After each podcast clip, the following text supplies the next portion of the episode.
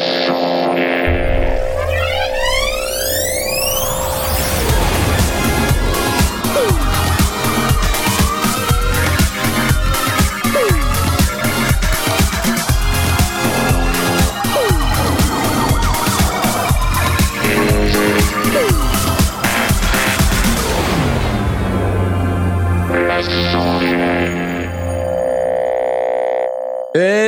c'est les sondiers, c'est dimanche soir, bravo, ouais. Ouais C'est nous. La la la C'est la. Nous. Ah, c'est trop Oh génial. C'est- C'est le top, c'est l'amour. C'est- fantastique. C'est trop bien. Ah, c'est génial. Avec nous ce soir, Asmat, oui. Oh là là. Ah, ah, Génial. Ah, C'est trop top, c'est trop top. Trop top, top, top, top, top, top, top, top, top, top. Euh, ça va?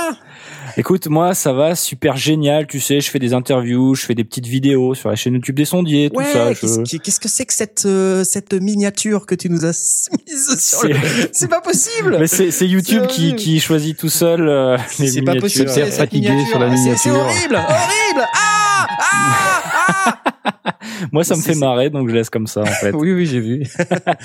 bon, eh, bah, elle est bien cette vidéo, c'est cool, tu t'es fait chier en plus là, non? Bah ouais, ouais. Bah, J'espère que toi, tu t'es pas fait chier en la regardant, bah en tout si, cas. bah, mais... Moi aussi, c'est ce que j'allais te dire en fait. Ah mince, j'ai désamorcé ta blague. Ouais, ouais, bah écoute, je me suis, je me suis éclaté comme d'hab. Et puis euh, petite anecdote, hein, le, le, le bruit de l'horloge dans, dans la musique, euh, parce que la musique c'est moi qui l'ai faite hein, dans, dans Ah la ouais, vidéo. oh là le bruit de l'horloge, bah, c'est, Bravo, c'est- ouais, ouais. voilà. Bravo, bravo. Et le bruit Ouais. de l'horloge, bah, c'est vraiment l'horloge qu'il y a au début. Voilà. Voilà, au moins tu filmes pas ton chien pour faire des vues comme euh, ça. on me dit sur le. C'est- intéressant. Merci. Alors, euh, avec nous ce soir également, nous avons Jay. Ouais Allez Ouais Ouais oh, oh, oh, la vache Oh, la vache. Salut mes petits poulets. Qu'il est beau Qu'il est beau à la radio Oh là là. euh, Salut les petits poulets Comment vas-tu Quoi, le canard Ouais, nickel. Ok. Tu es dans les sondiers, c'est cool. C'est Bon, bien. alors ta, ta, ta vidéo elle est en approche aussi, non Ou tu me... Ouais, mais euh, l'image est dégueulasse, du coup, j'ose pas la poster. Alors, Ah, euh, ouais. je sais pas trop, je- j'essaie des trucs, et puis voilà, ça En prend du temps, on est les sondiers, pas les vidéastes. Hein. Ouais, les, c'est les vidéiers. Les vidéiers. Non? Non, mais Euh, je, on va trouver je autre chose. Je posterai un truc, euh, et puis vous me direz si, euh, si c'est bien ou pas, s'il faut améliorer l'image ou pas. Les YouTubiers. Voilà. Bon, ok, bah écoute, euh, n'hésite pas. Hein, Ouais, important, euh, au-delà de l'aspect esthétique, c'est également l'aspect pédagogique, Oui, le contenu, tout à fait. contenutique, Voilà. euh, de manière à ce que nous puissions euh, regarder ces vidéos si elles sont effectivement regardables. Voilà. Donc, je ferai ça incessamment sous peu. Il fera ça incessamment. Comme ça, ça, ça m'évitera de me poser plein de questions. euh. Non, bon, ça, ce sont mes, mes nouveaux jingles.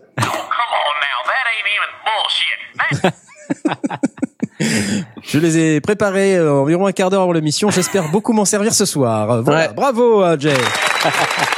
Ah, on me dit que mon volume est plus élevé que Knarf, donc je vais Ah euh, bah de ce comment ça pas, se fait? Mais c'est c'est pas possible ça. Euh, c'est pas possible. Tu, tu je vais de ce pas baisser le, le niveau Bah oui. de mon micro. Voilà. C'est pas possible. Mais tu tu. Moi, moi je t'entends au même niveau que moi, mais c'est pas je comme. Bah ouais, pas- écoute. Comment ça, c'est Ah ben, c'est- qui est faible? Mais je vous C'est les auditeurs hein, qui, qui voient et du coup euh, voilà. Je ne, je ne suis pas faible. C'est Knarf qui est pas assez fort. Non, Et je pourtant, suis bien assez euh, fort. je suis bien assez fort. Je suis assez fort. Bon, euh, ok, je peux, Comme je peux essayer d'éventuellement faire un peu ça, mais c'est pas, c'est pas tout à fait ce que j'avais en tête. Mais bon, c'est pas grave. Euh, donc, euh, ce que je vous propose, c'est que maintenant nous avons également avec nous euh, notre ami Blast. Voilà, c'est moi. Bonjour. Oh mon dieu, mon dieu. Incroyable. Ah, il fallait bien euh, finir ce tour de table euh, de manière à ce qu'on à ce qu'on puisse parler de, de Blast, qui est fatigué ce soir, disons-le. Ben, j'étais fatigué, puis là, non. C'est fini. Oh, merde. je- Ah, tu n'es plus fatigué. J'étais Oh. fatigué, et puis euh, Ah. non, j'avais pas la Oh. forme. Et là, j'arrive, je vois les copains, euh, on prépare l'émission. Ouais, ouais. Mais des Et gens me disent je suis trop faible, tout ça, mais je, Je me sers, je me sers un whisky, euh, la vie est belle. Mais faible. Le whisky, Attends, c'est il est motivé, il sait qu'il va raconter plein de trucs. ce Rien, soir, donc, euh, rien. Je vais vous poser que des questions. Je vais, et puis je vais noter. Ouais. Et Aurine dans tout ça, hein? Où il est Aurine? La question est bonne. On La sait pas. question est bonne. Nous n'avons pas la réponse. Nous ne pouvons pas savoir où est Aurine, car Aurine est introuvable. Aurine est perdue. Elle a disparu. Quoi? Il nous l'a pas vu depuis des années maintenant, et euh, voilà, nous savons pas ce qu'il fait, mais il est très occupé. Très très occupé. Il fait de la, la synthèse euh, en, en 3D. Tu fais de la Ouais. 3D. C'est de la 3D. là. Il fait de la 3D. Alors, euh, je vous propose, comme vous le savez, nous sommes euh, dimanche soir. C'est euh, un thème d'émission qui, qui est cher euh, à- au sondier, cher à Blast en particulier, qui, qui nous a souvent parlé de, de l'EBU R128, qui nous a souvent parlé de, de l'horloge, etc. Donc, on s'attend ce soir à une émission extrêmement même technique, pas vrai. extrêmement technique, extrêmement ennuyeuse, boring à mort, à mort, à mort. Accrochez-vous à vos slips. Accrochez-vous bien à vos slips, car c'est Asmod qui parle d'horloge. C'est vrai, depuis peu, il parle d'horloge. Accrochez-vous à vos slips, ça va être extra boring. En attendant, euh, nous allons faire les news du marché qui sont boring aussi. Alors, ça bore à mort. Ah, c'était vraiment boring, ouais, effectivement. C'était boring Le- à mort. Moi, j'appelle ça le syndrome post-NAM. Il se passe plus rien. C'est ça. Euh, alors, ben, il y a quand même euh, des gens qui, qui bossent hein, dans cette. Ouais, il y a euh, deux, trois dans- trucs qui dans- dans traînent. cette On te les a émission. laissés parce que c'était Euh, synthétique. alors je sais, on dit le post-nam, tout ça. Bon, euh, il y a ceux qui, qui sont un peu feignants, qui veulent pas bosser, tout ça. Mais il y a quand même Asmod qui bosse, hein, pour une fois, hein, pour Ah, une fois. ah, ah, Ah, ah. eh, eh, eh, Oh, oh. eh. On note, on note. Yeah, J'ai yeah, pas souvent le droit à On note allez, les faillots, Je te passe euh. la parole. Je te passe la parole. C'est parti. À Ah bah toi. voilà, merci. Alors, euh, je suis tombé sur un, un plugin d'ampli guitare. Il est tombé. Ah non, je suis tombé, il est tombé. Ah, C'était drôle. Tu t'es pas fait trop mal oh. Ah putain, sérieusement. Il- vous voyez, il faut les préparer les blagues, sinon ça donne ça. Alors, je, je, je viens de trouver un plugin d'ampli guitare que je Oh, trouve mince. super sympa. Un 128e Euh, plugin. Donc, Qui... oui, mais celui-là, il sonne bien, vous comprenez. Alors, il s'appelle le, le, le Cypress, Cypress euh, TT15. Mhm. C'est fait par Black Rooster Audio. Et alors, a priori, c'est un, une émulation de Orange Tiny Terror. Euh, donc, alors c'est gratuit. C'est un plugin qui est, gratuit euh, qui est, c'est gratos. C'est gratuit. C'est gratuit. Quoi Quoi C'est gratuit, donc ça émule ce- cet ampli, euh, tout le circuit euh, euh, préamplification, amplification à lampe. euh, ils ont même inclus un, une, ém- une émulation de, de haut-parleurs euh, avec les, les impulse response qui vont bien, euh, qui va avec le le- l'ampli. Et euh, j'ai j'ai trouvé que ça sonnait vraiment bien pour un ampli euh, virtuel euh, sous forme de plugin euh, à mettre dans votre logiciel audio numérique. Donc, vu que c'est gratos, je vous conseille de le télécharger. Bah, écoutons-le. Waouh, ça fait super bien la batterie. Ça, exactement. Et la basse aussi. Pas mal.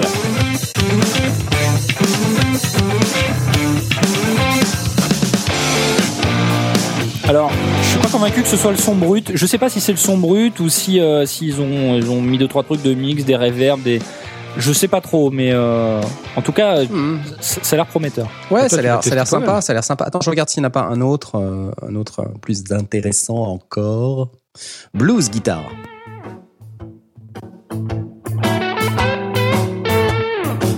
Ah, Ça, j'aime bien.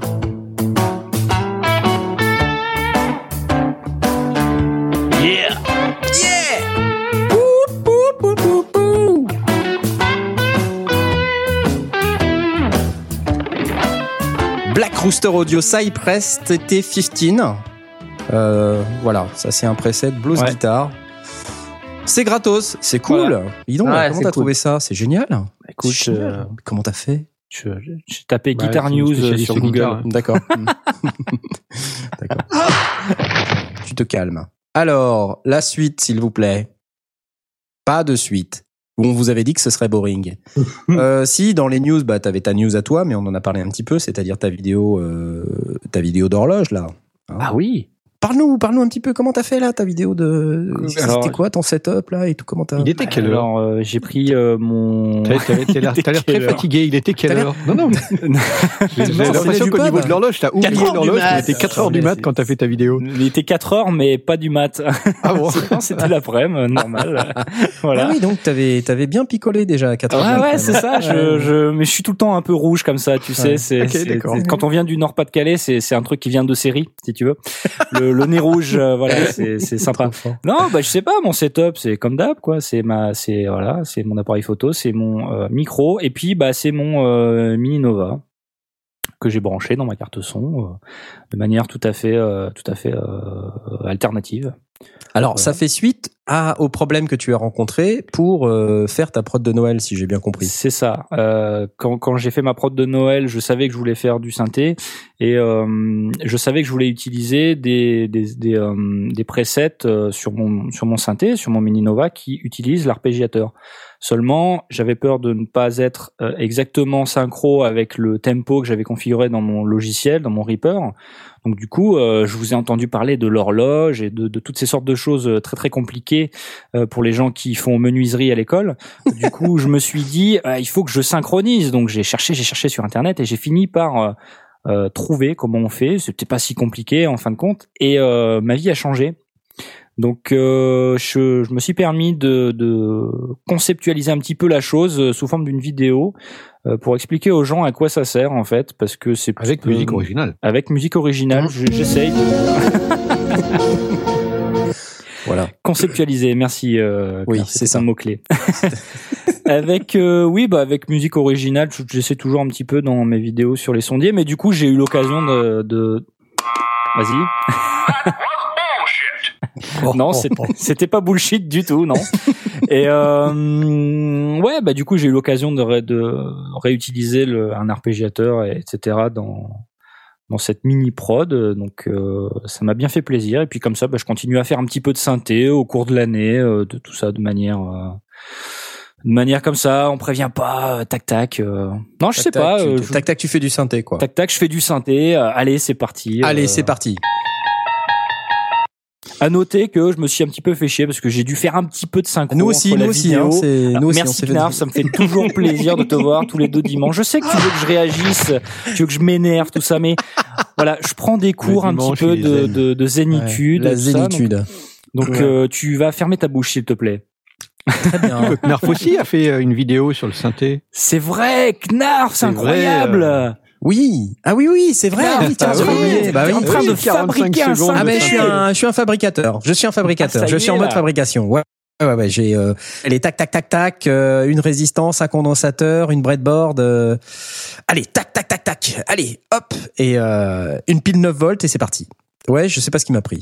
Et ça fait pip, pip, pip, pip. Oui, oui, oui, c'est vrai. Et euh, non, mais c'est un vieux rêve euh, de faire un, un petit synthétiseur là comme ça. Je... Ah, voilà, c'est fait. Ouais, c'est fait. J'ai réalisé un de mes rêves. Non, non, mais j'aimerais bien faire euh, déjà. Donc la, deux- la, la deuxième étape maintenant, c'est de faire deux notes. donc euh, voilà, avec un- une sorte de clavier euh, que j'aurais euh, fabriqué à l'aide d'interrupteurs. Puis ensuite un deuxième oscillateur. Puis ensuite un filtre. Voilà. Et à chaque coup, tu feras une vidéo. Bah ouais. Et, et là, tu faire. comprendras le syndrome d'Arturia. non, parce que moi, euh, attends, ah, ah, non, non, moi, j'aurais pas fait une vidéo qui dira ceci est un game changer. vous allez voir ce que vous allez voir. Le Knar Furia Maxi Trucmuche. Knar Furia chiche. Maxi Trucmuche sortira dans 6 ans. Non mais allez, Tenez-vous prêts pour la game change. dépêche-toi, on va les éclater là avec le Matrix Brut, Ouais, avec ton, carrément. ton petit synthé là. Bah, c'est trop tard. Maintenant, il est dispo. Ah zut. Ouais, bah, il est dispo. Attends, euh, il est dispo? Bah Est-ce oui. qu'il- est-il vraiment dispo? Euh, Parce qu'on oui, dit il est crois, oui. dispo, mais euh, Il y a des gens qui l'ont vu en magasin. ouais, tu l'as vraiment vu? Moi non. Non, Moi, je l'ai pas vu. Non, effectivement. Moi, je l'ai pas vu. Et je regarde réapprovisionnement prévu pour le 10 mars. Mhm. Non, Il est dispo sans vraiment être dispo. Est-il vraiment C'est parce que les premiers sont déjà partis. Ouais. Oui, Ah. alors oui, on pourrait. euh, Ah. oui, c'est vrai.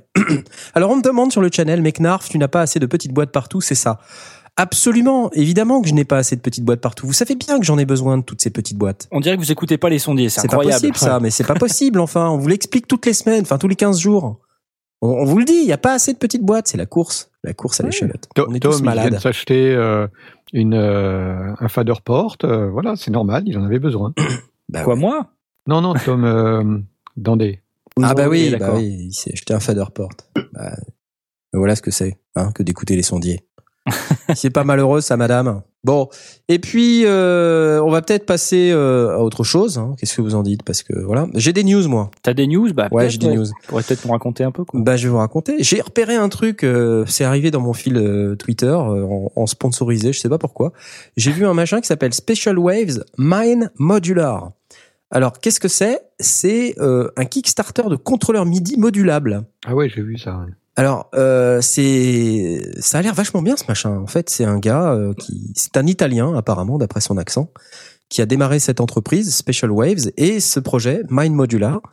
Alors, qu'est-ce que c'est? C'est euh, en fait une boîte. euh, Il y a deux modèles.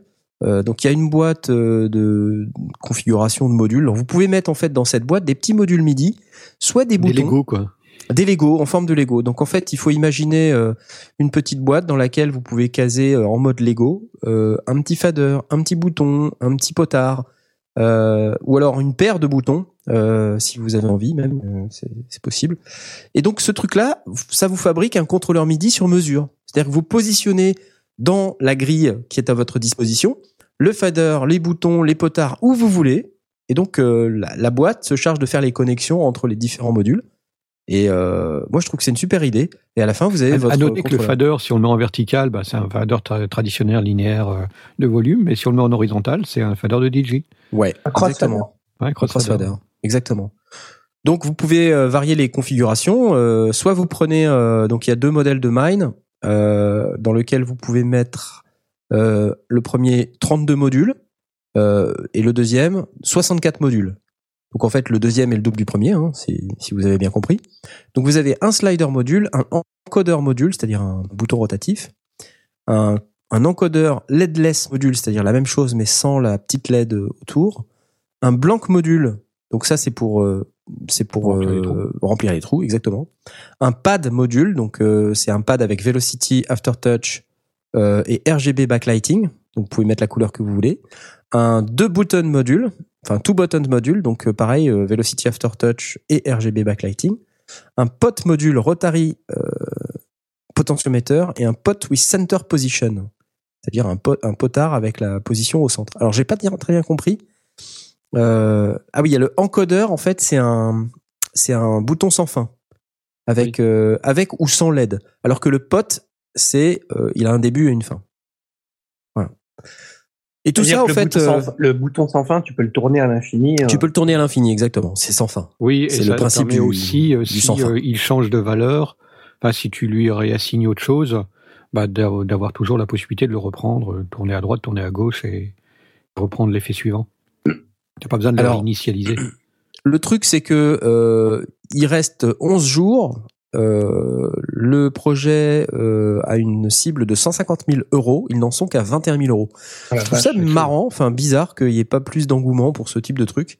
C'est peut-être le prix. Alors je sais pas. Euh, donc euh, de ce que je comprends, le le module va valoir euh, entre 200 et 300 euros. Ouais, c'est pas très clair. Dans le, ouais.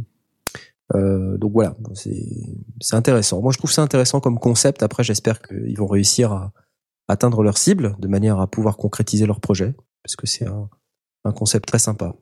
Voilà. Special Waves Mine Modular. On vous postera, euh, on vous a posté sur le channel et sur Twitter l'URL du euh, machin. Ensuite, j'ai, euh, si vous vous souvenez, pendant l'émission post-NAM, on a parlé de la Raspberry Pi et du fait que Traction commençait maintenant à développer sur Raspberry Pi et avait fait une DO basée sur Raspberry Pi qui tournait, qui pouvait tourner jusqu'à 32 pistes audio en temps réel et même euh, un synthétiseur qu'ils ont développé eux-mêmes et qui tourne sur Raspberry Pi. Donc déjà, quand on connaît le prix d'une Raspberry Pi, c'est-à-dire à peu près 40 dollars, Ouais. Euh, c'est une sacrée performance. Moi-même, Ouais. j'ai une Raspberry Pi 3 euh, que j'ai encore dans sa boîte et que je n'ai toujours pas ouverte. Euh, mais je me suis dit un jour, euh, ça me servira un jour. Quand tu auras la Raspberry Pi 57, euh, bah, moi j'aurai encore une Raspberry Pi 3 dans son carton et je l'aurais payé euh, 35 dollars alors que bah, la Raspberry Pi 57 vaudra 35 dollars également. Mais euh, donc euh, pourquoi je vous parle de ça? Puisque il y a un, un gars qui a fabriqué un synthé polyphonique 6 voix, c'est-à-dire comme un Prophet 6, un synthé polyphonique 6 voix, à partir d'une Raspberry Pi, une Raspberry Pi 3. Et alors le machin, c'est assez intéressant au niveau des sons. C'est vrai que la boîte, euh, elle paye pas de mine comme ça, quoique c'est mignonnet. Hein. Donc c'est un petit clavier deux octaves avec euh, une toute petite boîte, euh, on voit la Raspberry Pi en transparence. Ça s'appelle le S3-6R.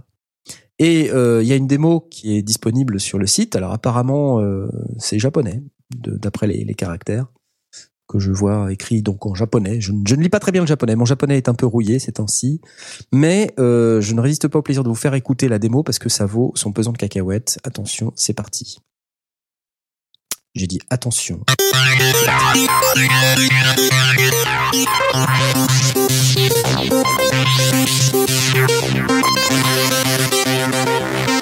C'est juste euh, assez incroyable quoi. Putain, c'est pas mal, hein C'est pas mal hein.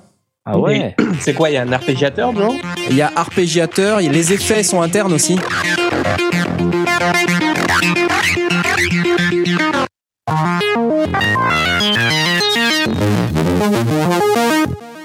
C'est assez dingue. Ah, c'est puissant.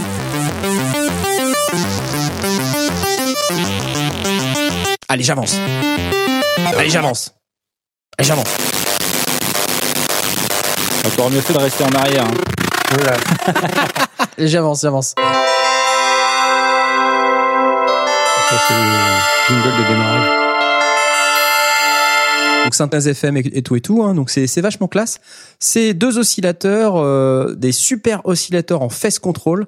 Euh, donc avec oscillateur 1 en sinusoïde triangle, Dancy euh, à l'envers ou à l'endroit, pulse width, super triangle, super saut, super square. Il aime bien les super. J'aime bien super, effectivement. Voilà, un deuxième oscillateur qui fait à peu près la même chose, mais il a en plus un machin qui s'appelle phase mutator pour altérer la phase du signal modulé.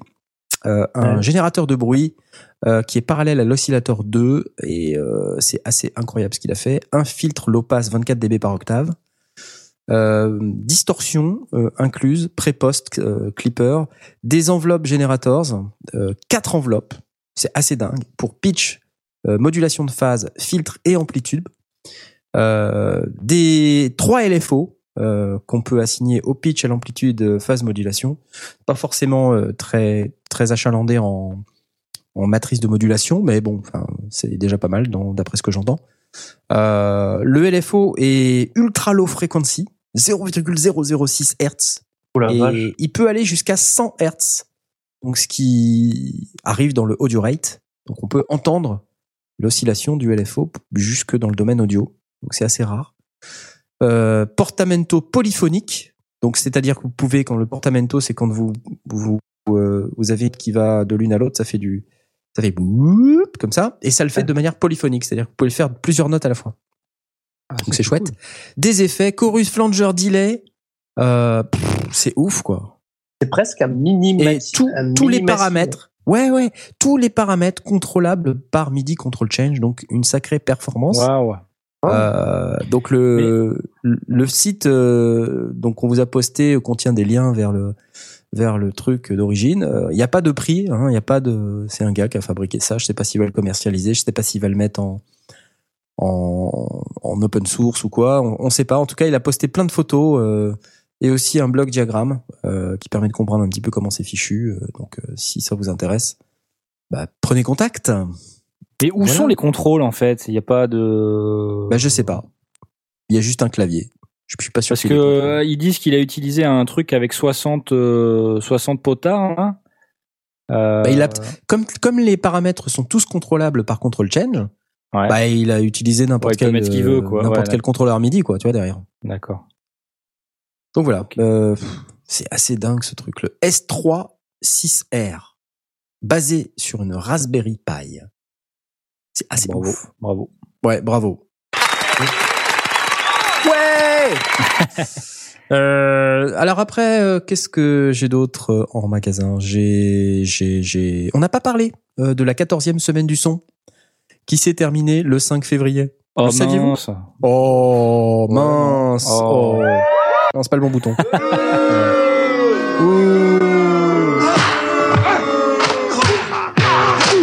On n'a pas parlé de cette 14e semaine du son qui était parrainée, euh, tenez-vous bien, par Michel Drucker. ah ouais, Michel Ah bah Drucker. C'est vrai qu'il. Alors c'est quand même dommage parce que Michel, Mimi le pauvre, regarde. La 14e semaine du son. Michel, qu'est-ce que t'as à en dire Michel?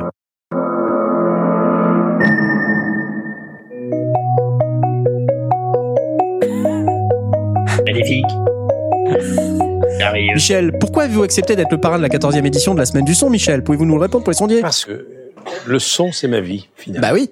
Ça fait euh, cinq décennies que je suis dans ce métier. Bah moi aussi. Hein. Euh, je vis à travers des sons, bah ouais. les sons des plateaux, les sons du public, les sons des, des chansons, les sons des, des, des bandes originales des films que je vois. Je Laurent vis pas Do, dans un- non, c'était la dans un 14e milieu semaine du calme, sonotone. Knarf, tu t'es trompé.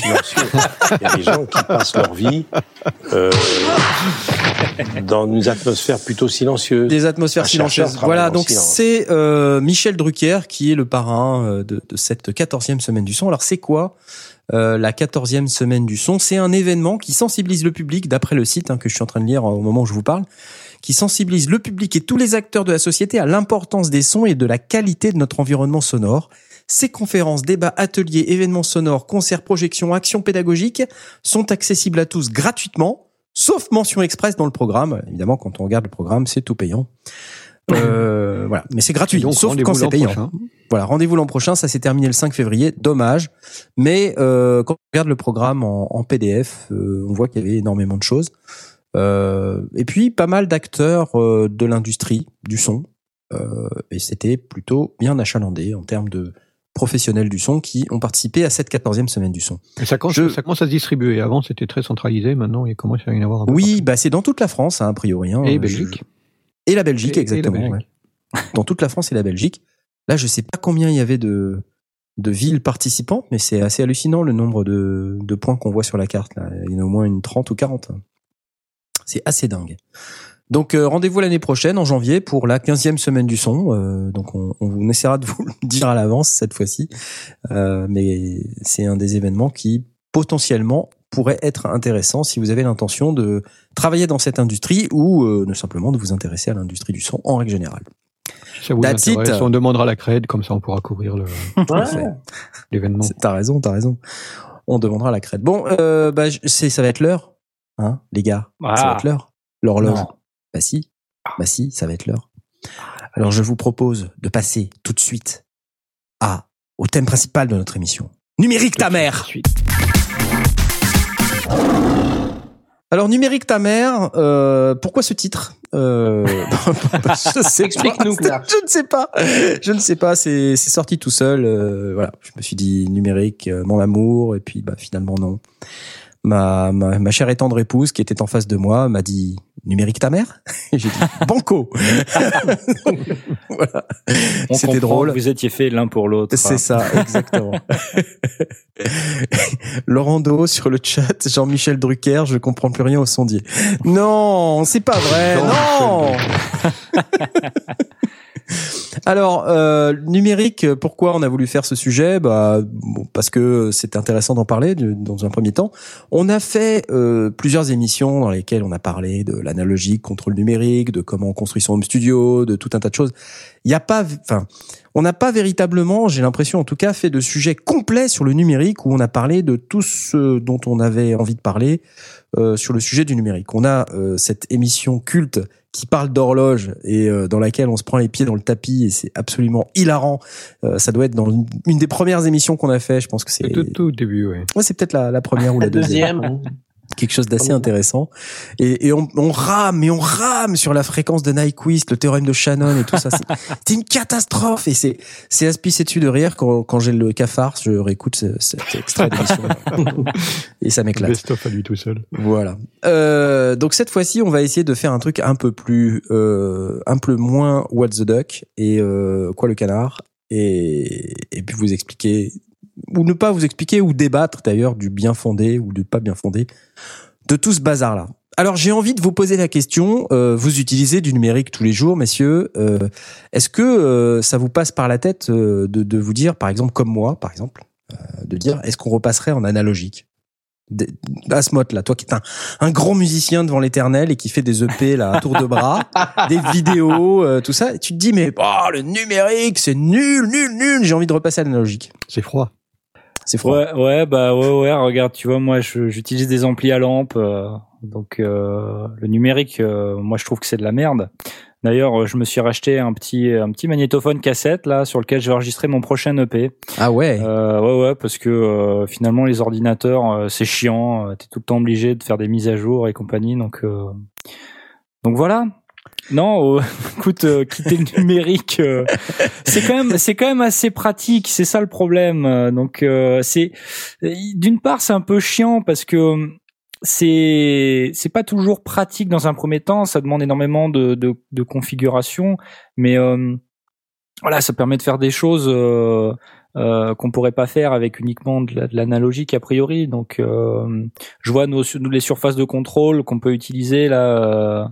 Ma Behringer là qui me permet de, de balancer, de, faire mon mix avec des faders sur mon bureau alors que je contrôle ma, mon logiciel mon Reaper sur mon ordi. Enfin, voilà, sans ça, euh, je serais un petit peu embêté. Donc, euh, je remercie quand même le numérique de, de, de m'apporter ça, quoi.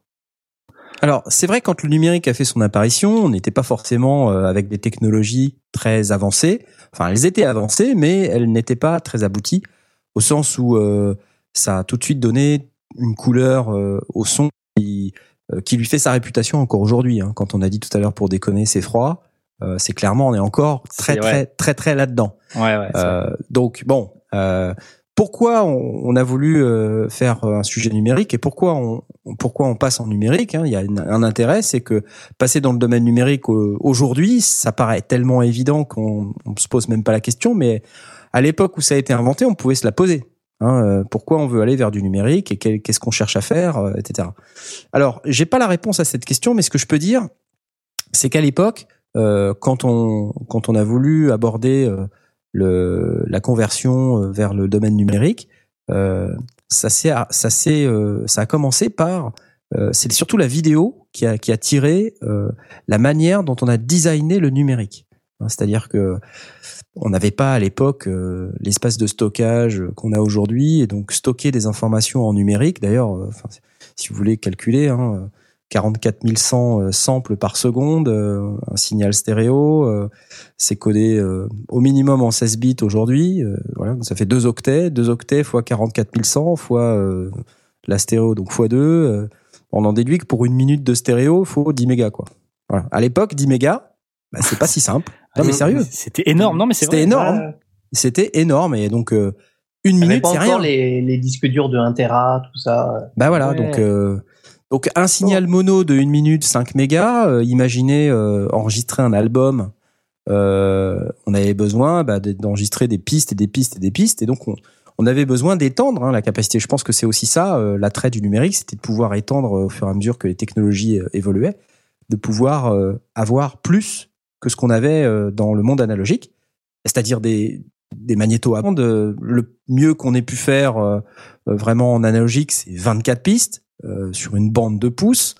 Euh, on est un peu à l'étroit. Euh, il y a des il y a des limitations techniques. Il y a du souffle. Il y a tout un tas de technologies qui permettent voilà il y a tout un tas de technologies qui permettent d'éliminer le souffle et de contrôler il y a des technologies pour faire en sorte que ce soit stable au niveau de la vitesse de rotation des magnétos etc ça ça fait des appareils qui coûtent très cher donc on se pose justement la question de savoir si on peut pas aller un peu plus loin et puis mettre tout ça dans le domaine numérique, c'est l'avènement des ordinateurs, c'est l'avènement de, de la musique futuriste. Euh, avec euh, les synthétiseurs, etc. Donc voilà, on commence à, à se dire le numérique c'est chouette, euh, super, numérisons tout.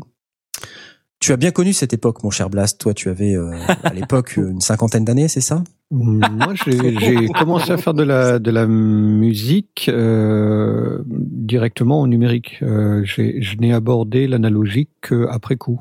Je n'ai considéré faire enregistrer ou, ou quoi que ce soit que par le biais d'un ordinateur. J'ai jamais considéré m'acheter un magnéto à bande euh, ou, ou quoi que ce soit. C'était pas dans mes dans mes loisirs de toute façon. Ça, ça Ouais, m'est ouais. arrivé Mm. qu'avec le numérique. Donc du coup, je n'ai je n'ai dé- je n'ai découvert l'analogique et le monde de l'analogique que après coup. Ça m'a pas mal facilité euh, l'approche du euh, le numérique c'est froid j'aime pas parce que je connaissais pas avant donc euh, j'ai pris le truc tel qu'il était et, et en, en- en allant chercher les euh, les avantages plus que les inconvénients et, ensuite en transformant les inconvénients en avantages comme euh, comme tous les gens euh, ont fait. Parce qu'aujourd'hui très rares sont les studios qui sont à 100% euh, analo. Certains le sont plus par purisme ou, par peut-être même pédantisme, mais pourquoi pas hein, Je ne leur jette pas la pierre, mais c'est quand même assez rare d'avoir des, des studios qui sont à 100% analo. Euh, maintenant, on passe tous euh, forcément, euh, quel que soit le studio, par une session Pro Tool HD ou quoi que ce soit. Il y a du, enfin, à un moment donné, on va numériser, on va traiter en numérique et, on va réexporter ensuite.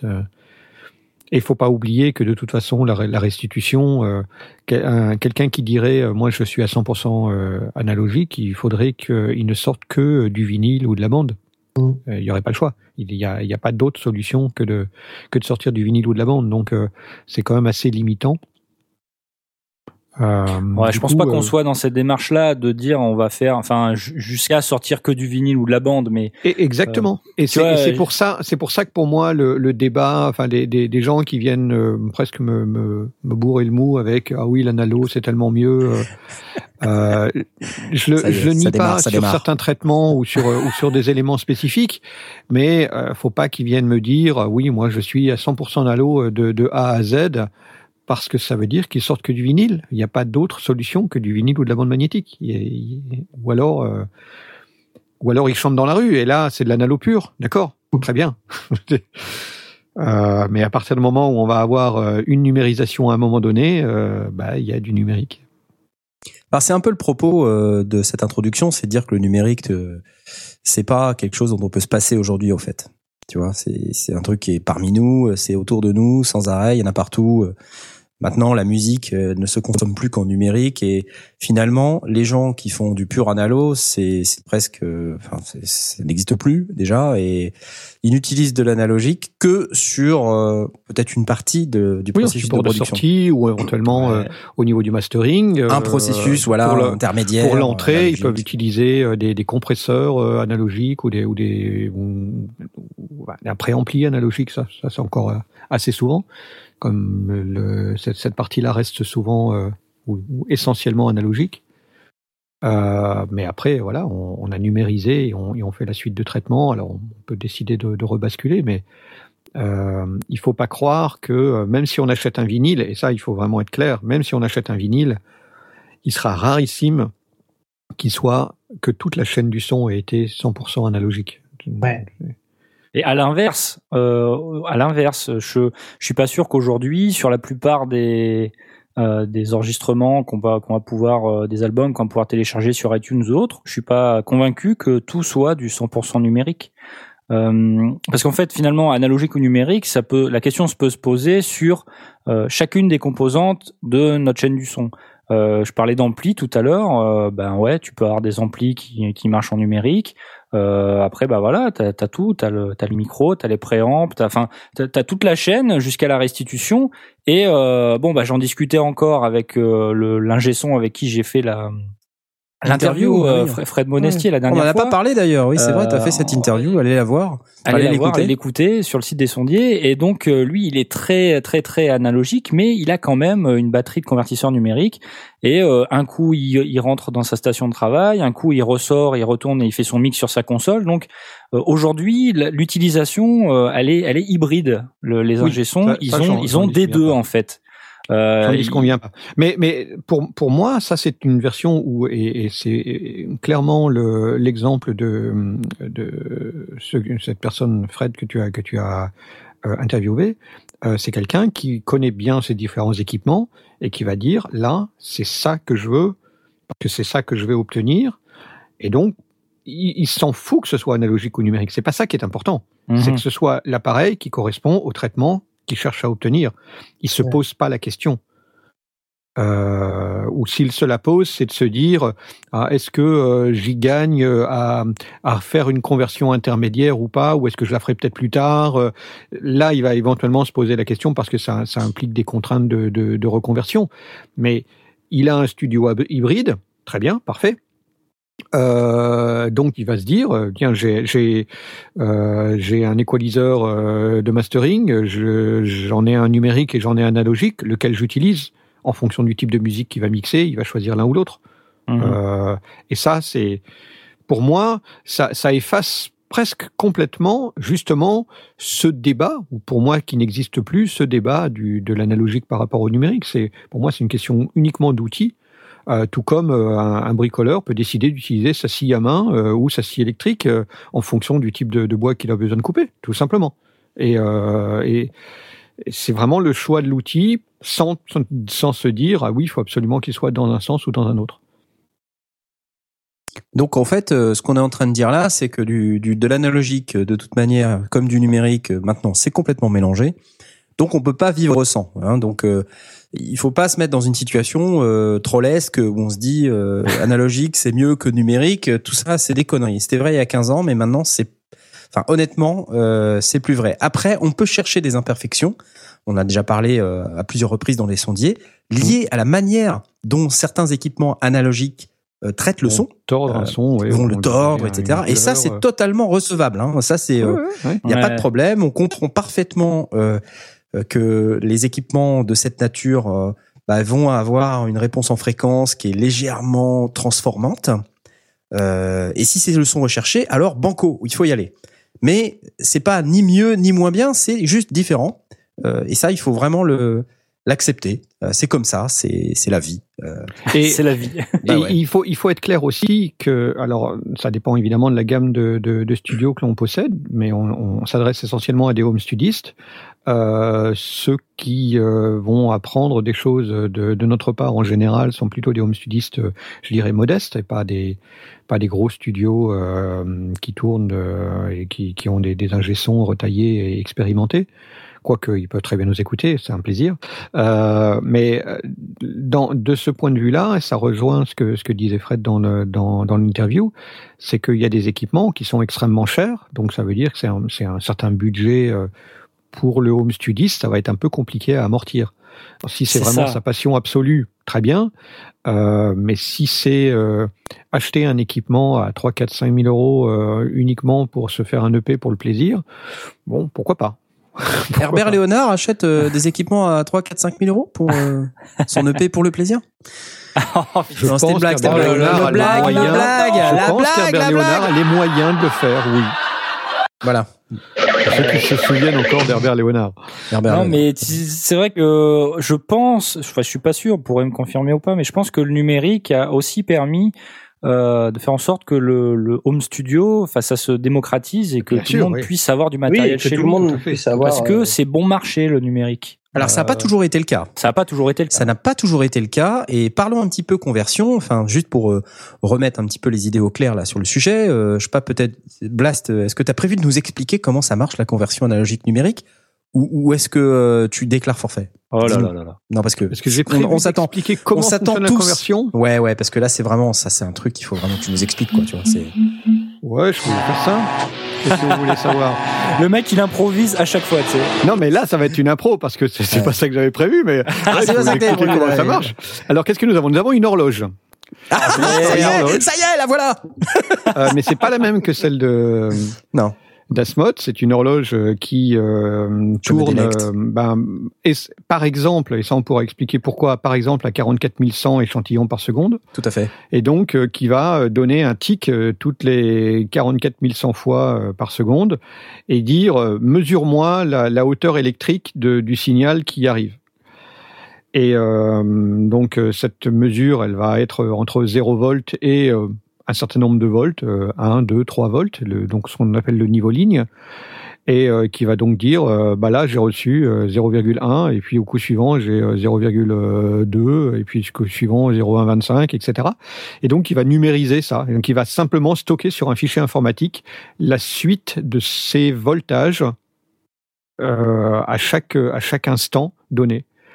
Euh, dans l'autre sens, quand on va vouloir restituer en analogique, euh, bah on va prendre ces voltages et on va euh, appliquer euh, une, formule mathématique qui va reconstituer le signal tel qu'il a été arrivé et qui va le reproduire sous forme de nouveau d'un signal électrique qui va moduler et qui va faire bouger une membrane. Enfin, pas encore parce qu'il faudra rentrer dans un ampli, mais qui, va au final faire bouger une membrane pour qu'on entende le son. Euh, c'est essentiel ce que tu expliques, parce que ça veut dire que c'est un signal qui est discret et non continu. Ça, hein, par par opposition au signal analogique, c'est-à-dire que quand, quand, vous l'observez, il a une belle courbe bien arrondie, etc. Mais en numérique, il est discret. Il est comme Jay ce soir, il est discret. Exactement. et donc c'est discret. Ça veut dire que c'est c'est c'est c'est pas continu. Voilà. Oui, et c'est et ce qui est important de, de voir, c'est que dans beaucoup d'endroits, enfin beaucoup beaucoup de, de, de schémas, de dessins, etc., montrent euh, le, le, signal numérique comme étant un signal crénelé euh, avec des avec des, des, des escaliers qui montent et qui descendent. Et c'est pas du tout ça. C'est c'est vraiment euh, c'est pas une un, un, signal qui a une certaine valeur pendant une durée d'un 44 000 centièmes de seconde. C'est à cet instant-là donc de manière discrète, c'est vraiment à un point précis, on avait cette valeur, à un autre point précis, on avait cette valeur.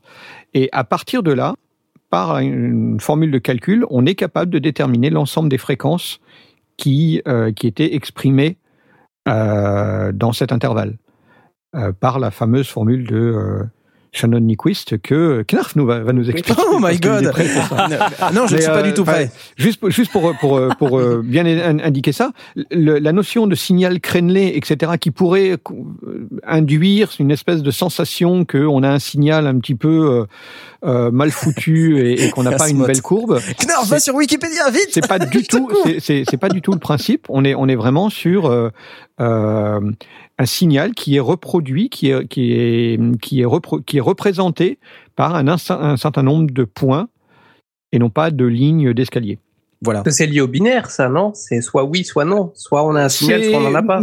C'est un peu plus que ça parce que c'est euh, le, le, convertisseur euh, va réellement lui lire une certaine valeur en volts euh, et va la traduire sous forme d'un ou deux ou trois octets. En général, euh, sous, il, va, le traduire sous forme d'une vingtaine de bits euh, qui vont dire, voilà, ça c'est la valeur donc d'un certain zéro à une valeur maximale et il va se, il va se calibrer sur cette, sur cette valeur-là. Il va dire, ben, quand, euh, quand j'ai ce voltage-là, ben, je donne 0. Quand j'ai ce voltage-là, je donne 1. Quand j'ai ce voltage-là, je donne 2. Jusqu'à euh, l'équivalent de, de 16 000 et quelques si on est en 16 bits mmh. ou, euh, ou plus quand on, est, quand on est en plus de bits. Mais, mais bref, juste, je, je, vous coupe parce qu'en fait, là, l'idée derrière cette explication, c'est d'expliquer que c'est pas exactement ce qu'on a en analogique. Effectivement, il y a une, il y a cet effet, on va dire de d'échantillonnage, de, puisque c'est de ça dont on parle. Hein, C'est-à-dire qu'on prend une valeur à l'instant T et on l'enregistre hein, au format numérique euh, et on l'enregistre sur un certain nombre de d'octets. Euh, donc bah là, par exemple, euh, on enregistre sur 16 bits, 24 bits, voilà, 32 bits aujourd'hui même. On Alors on n'enregistre pas en 32 bits. Enfin, le, le. On enregistre en 24. on fait du traitement en 32 bits, mais on enregistre en 24. Le, mais effectivement, les, les, les meilleurs convertisseurs analogiques numériques sont en 21 ou 22 bits. Donc on, on stocke ça sur 24 bits. Et du coup, euh, alors rappelons euh, la fameuse fréquence de, de Nyquist ou Nyquist, je sais jamais si on prononce Nyquist ou Nyquist, enfin peu importe, N-Y-Q-U-I-S-T.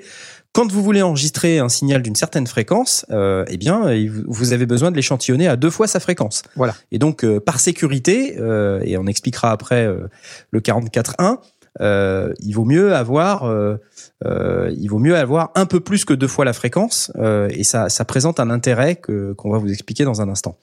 et donc oui, c'est un peu plus par sécurité, hein, c'est un petit peu plus compliqué que ça, mais mais effectivement on on va, on va, on va de toute façon avoir besoin d'une fréquence au moins deux fois supérieure à, ce, à, l'ensemble des fréquences du signal que l'on veut. Que le au moins est important en fait. Quand je parle de sécurité, c'est plus de dire que si on est trop limite par rapport à ça et qu'on veut ensuite faire des opérations sur les signaux, eh ben on n'a pas la possibilité de le faire sans que ce soit audible dans le spectre. Voilà, euh, sachant que le spectre, c'est de 20 à 20 000 Hertz. Donc 20 à 20 000 oscillations par seconde. Le, spectre audible, donc le spectre sur lequel on va travailler effectivement en général, on va considérer qu'entre 20 et 20 000, ça nous, ça nous suffit largement pour couvrir euh, bah, l'audition humaine euh, sans aucun problème. Alors ça aussi c'est discutable. Hein. Enfin, il, peut y avoir plein de d'opinions sur le sujet. Est-ce qu'on entend vraiment du 20 Hz Est-ce qu'on entend vraiment du 20 000 Hz Ça dépend des gens. Ça dépend de. Des fois on ressent plus qu'on entend. Voilà, ça dépend de votre âge, ça dépend de. Bah, si vous êtes Blast, euh, vous entendez à, 72 000 Hertz. non, euh, quand il était beaucoup plus jeune, euh, il, a, il, a, il entendait beaucoup plus. Au-delà de 10 kilos, j'ai plus rien. Moi. et, donc, euh, et c'est pour ça que votre votre petit chien chien à sa même ère, il entend beaucoup plus fort que vous. il a des oreilles beaucoup plus développées. Mais bref, donc là, on est face à la conversion. C'est c'est une modification quelque part. Hein. On est et donc tout le débat de l'analogique contre le numérique, il est quelque part un peu là. Il est de dire ah bah ouais mais c'est pas le signal d'origine alors c'est nul nul nul nul. Euh, donc il y a, y a, un peu de ça. Euh, maintenant il faut dire aujourd'hui euh, les les quartz qu'on utilise, les horloges en quelque sorte qu'on utilise mm. pour euh, ce fameux 44100 euh, ou 88200 ou 96 000 ou 192 000 hertz par seconde. Euh, c'est beaucoup plus fiable, beaucoup plus précis. Il y a beaucoup moins de jitter, comme on appelle ça, c'est-à-dire des, des, des, décalages, des, des c'est plus, c'est beaucoup plus stable qu'avant. Euh, donc, on a une qualité de conversion qui aujourd'hui est beaucoup, de beaucoup supérieure à ce qui existait euh, il y a 10 ou 15 ans. Donc, on a beaucoup moins d'artefacts audio dans un premier temps et on est capable de reproduire dans une fidélité très haute des signaux qu'on a en entrée euh, du domaine analogique vers le domaine numérique. Donc, et au-delà de ça, euh, pour ça vraiment j'insiste, il faut pas se tromper. Si on veut reproduire une fréquence de 20 à 20 ou de 0 à 20 000 Hertz, euh, si on utilise une fréquence de 44 100, on n'a pas besoin de plus. On n'obtiendra rien de plus en prenant un échantillonnage supérieur. Parce que mathématiquement, on n'a pas besoin de plus. on a juste besoin d'avoir une horloge qui soit précise et c'est tout. Euh, le reste, c'est du bullshit. Alors c'est pas dire. C'est quoi pas du bullshit Du bullshit. Besoin. Ouais, du bullshit. du bullshit. Tu l'avais en téléphone. voilà. donc quelqu'un qui me dit je veux absolument enregistrer en 96 kHz, il peut avoir d'excellentes raisons, mais si sa raison, c'est pouvoir enregistrer un signal qui fait entre 20 et 20 000 Hertz, il est en train de se gourer complètement. Ça ne sert à rien. C'est le gars qui a, qui a des câbles, euh, tu sais, pour brancher à ses enceintes et qui font que tu as un son blues. C'est de l'idiophilie, ouais. ah ouais, d'accord, Il n'y a pas une question de latence aussi euh, avec la fréquence d'échantillonnage euh, Plus tu l'augmentes et moins tu as de latence Alors ça, attends, attends, attends, attends, hop, hop, hop, hop, hop, hop, hop, hop, stop, alerte, pas tout de suite. Ok. Parce que sinon, ah, tu, alors là, ça foire tout là, toute notre explication. D'accord, d'accord, d'accord. Ouais, si, si, on est dans purement la conversion, euh, on a juste besoin d'avoir au moins le double de la fréquence d'échantillonnage, et c'est tout. Ouais. À, partir de là, on va pouvoir recalculer exactement et rigoureusement et exactement la courbe euh, d'origine. D'ailleurs, il y a une, une, vidéo que je vous invite, je pense que j'avais déjà euh, diffusée euh, au tout début des sondiers, euh, que je vous invite à revoir. Elle est malheureusement en, en anglais. Euh, mais elle est vraiment parlante où euh, un, ingénieur part vraiment d'équipements analogiques, de d'oscilloscopes analogiques, de euh, générateurs de fréquences analogiques, montre bel et bien le résultat final. Bon, c'est analogique, donc on s'attend bien à ça. Ensuite, il passe par un échantillonnage pour lequel il contrôle évidemment la, la, la courbe de fréquence et il démontre que le signal en sortie est rigoureusement ce qu'on avait en entrée, qu'il n'y a absolument aucune altération pour peu qu'on ait le double de la fréquence d'échantillonnage et que aller plus loin ne sert à rien. Euh, si on veut, je peux, je peux repasser le, le lien. Euh, euh, c'est celui-là pour ceux qui le veulent. Donc, Je- je on- pense ce qu'on est en train d'expliquer, donc c'est très important, c'est la base de la base. Euh, donc, il faut avoir ça en tête quand euh, vous, vous travaillez en numérique et euh, vous pouvez avoir une carte son qui travaille dans différentes fréquences d'échantillonnage. On pourra essayer d'aborder plus tard les raisons du pourquoi du 96, 192, euh, etc. Mais euh, la, la raison euh, qui dit qu'on veut avoir plus de fréquences, comment dire, plus de euh, plus, plus de de, finesse, plus de son. finesse, euh, c'est hmm, C'est difficile à, à valider. En test AB, en tout cas, on a, enfin voilà, c'est c'est difficile. Euh, Ben, mathématiquement, c'est pas, c'est, ça tient pas la route. Mathématiquement, ça ne tient pas la route. Euh, on n'en a pas besoin. Et tout de suite, la démonstration mathématique. Non. non, je déconne. euh, ouais, non, donc mais voilà, mathématiquement, ça tient pas la route. une démonstration mathématique au tableau à la radio, c'est compliqué quand même. Ouais. Euh, non, alors, euh, ce qu'on maintenant, ce qui est intéressant, c'est d'expliquer d'où vient le 44.1. Ça, c'est une vraie question. Ah ouais, Les pourquoi on a choisi la question. 44 Pourquoi 44.1 Pourquoi pas 44.2, euh, 48.9, euh, Ouais, ouais. 72.5 tu, tu sais ça ou pas? Ouais, ça je sais, ouais. Alors, on Alors, c'est t'écoute. une petite euh, petite leçon d'histoire, c'est- ça va être très court, mais euh, alors le le, le 44100, à l'origine, quand on a commencé à vouloir enregistrer de l'audio numérique, euh, comme on n'avait pas vraiment le choix, on a utilisé des bandes vidéo. Euh, alors c'était fin des années euh, 70-70. Euh, on utilisait des, ce qu'on appelait des adaptateurs PCM. D'ailleurs, quand vous du, du Wave, c'est du PCM. Vous êtes d'accord avec moi? Absolument. ben, C'est le même moment. Euh, C'était des, des convertisseurs euh, qui euh, traduisaient un signal analogique et qui fabriquaient une, euh, une image vidéo, une pseudo-image vidéo en noir et blanc euh, qu'on enregistrait sur un enregistreur vidéo. Alors il y avait des appareils, euh, il y avait Ampex qui faisait ça, c'était le quadruplex qui était une, une bande de 2 pouces, on n'était pas encore sur, le, sur la cassette VHS, hein.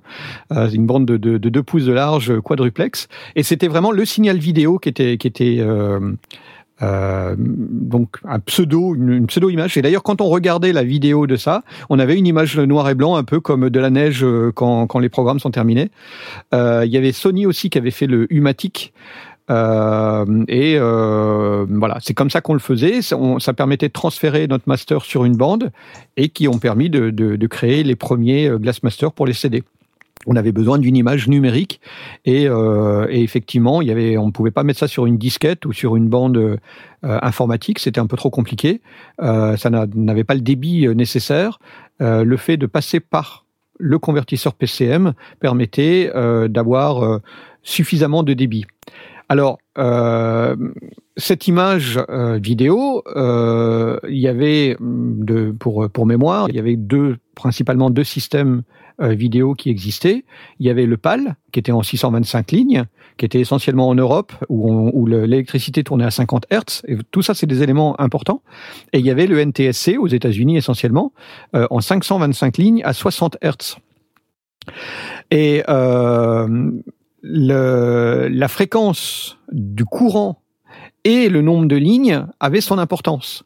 Parce que ce qu'on faisait, c'est que pour pouvoir convertir en image l'audio sur la bande vidéo, euh, on, allait définir un certain nombre de points, de carrés, de- d'images noires et d'images blanches euh, qui allaient s'afficher.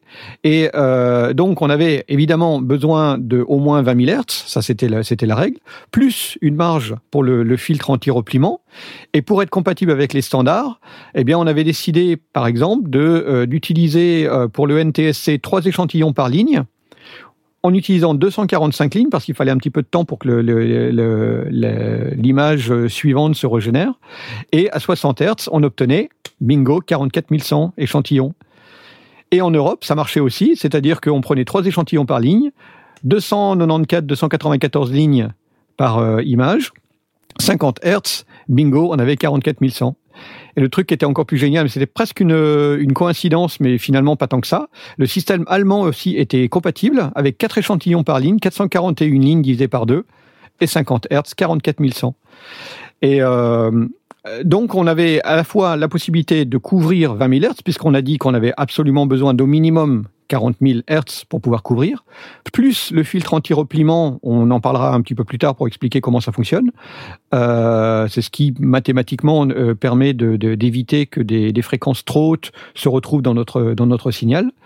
Euh, et il y a un truc qui est amusant si, euh, si vous êtes euh, fan d'opérations de, mathématiques, c'est que 2 au carré fois 3 au carré fois 5 au carré fois 7 au carré, c'est-à-dire les premiers nombres premiers, le tout au carré, ça donne 44 100.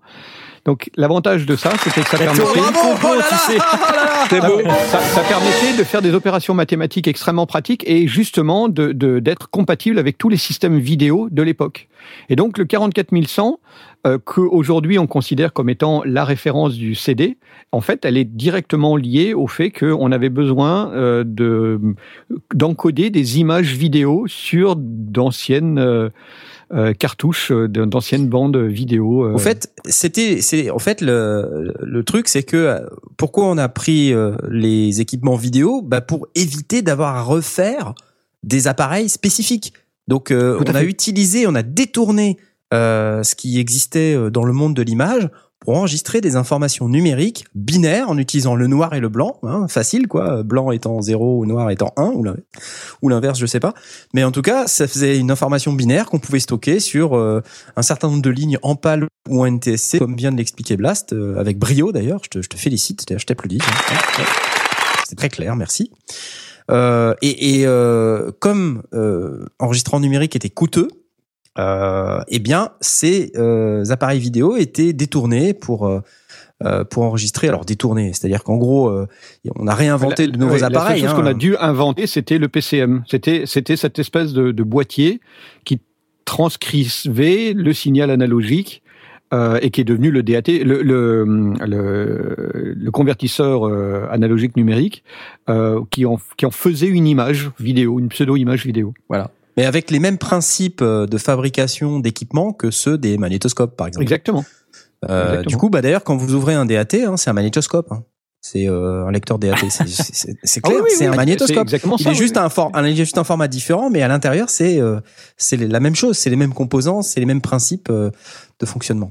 Alors pour le, le, DAT était quand, quand, le DAT est sorti, il était à la fois compatible en 44100 et en 48000. C'est-à-dire que progressivement, euh, la, la, vidéo a donc les équipements professionnels, euh, essentiellement les DAT, et puis aussi la, vidéo quand le format DV est sorti, le digital TV et le DVD, on a commencé à utiliser le 48. C'est pour ça que beaucoup de gens à, l'heure actuelle sont en train de se poser des questions. Est-ce que je dois enregistrer en 44100 ou est-ce que je dois enregistrer en 48000 Parce qu'à un moment donné, il y a eu un, un décalage du choix pour des raisons euh, purement techniques et pratiques. Le 48000 avait l'avantage, c'est qu'il était totalement standard avec tous les standards du système en 29,97, en 24, en 25 et en 30 images secondes, parce qu'il y avait le cinéma qui se, qui se mettait dedans et on commençait à avoir du cinéma en, qui utilisait la vidéo, qui utilisait le le, le, le cinéma qui utilise la vidéo? non justement, la vidéo qui était en 25 ou en 30 images secondes 29,97 en réalité aux États-Unis pour avoir le temps que l'image se, se, rafraîchisse et que le, curseur revienne en début de, en début de page, euh, mais aussi en 24 images. Donc le 48000 avait l'avantage, c'est qu'il était aussi compatible avec le 24 images secondes. Et donc ça permettait, en étant avec, euh, en, proposant le 48, ça permettait, euh, c'était une des, choses qui avait été un petit peu réclamée après le la, la sortie du DVD, d'avoir une courbe plus douce pour le filtre anti-repliement. Euh, qui était encore un petit peu le, le problème qu'on rencontrait au départ. Les filtres anti-repliement euh, pour 44100 descendaient vraiment bas en, en, fréquence et commençaient à gratouiller au-dessus du 16 kg. Donc euh, finalement, euh, les, les, professionnels ont commencé à préférer aller vers le 48. Et 48, c'est 2 puissance 7 x 3 x 5 puissance 3. Donc on est encore 2, 3 et 5. Les, les, les, euh, les, les, décompositions en facteurs premiers sont possibles, ce qui permet maintenant mathématiquement de passer de 44 100 à 48 000 relativement facilement.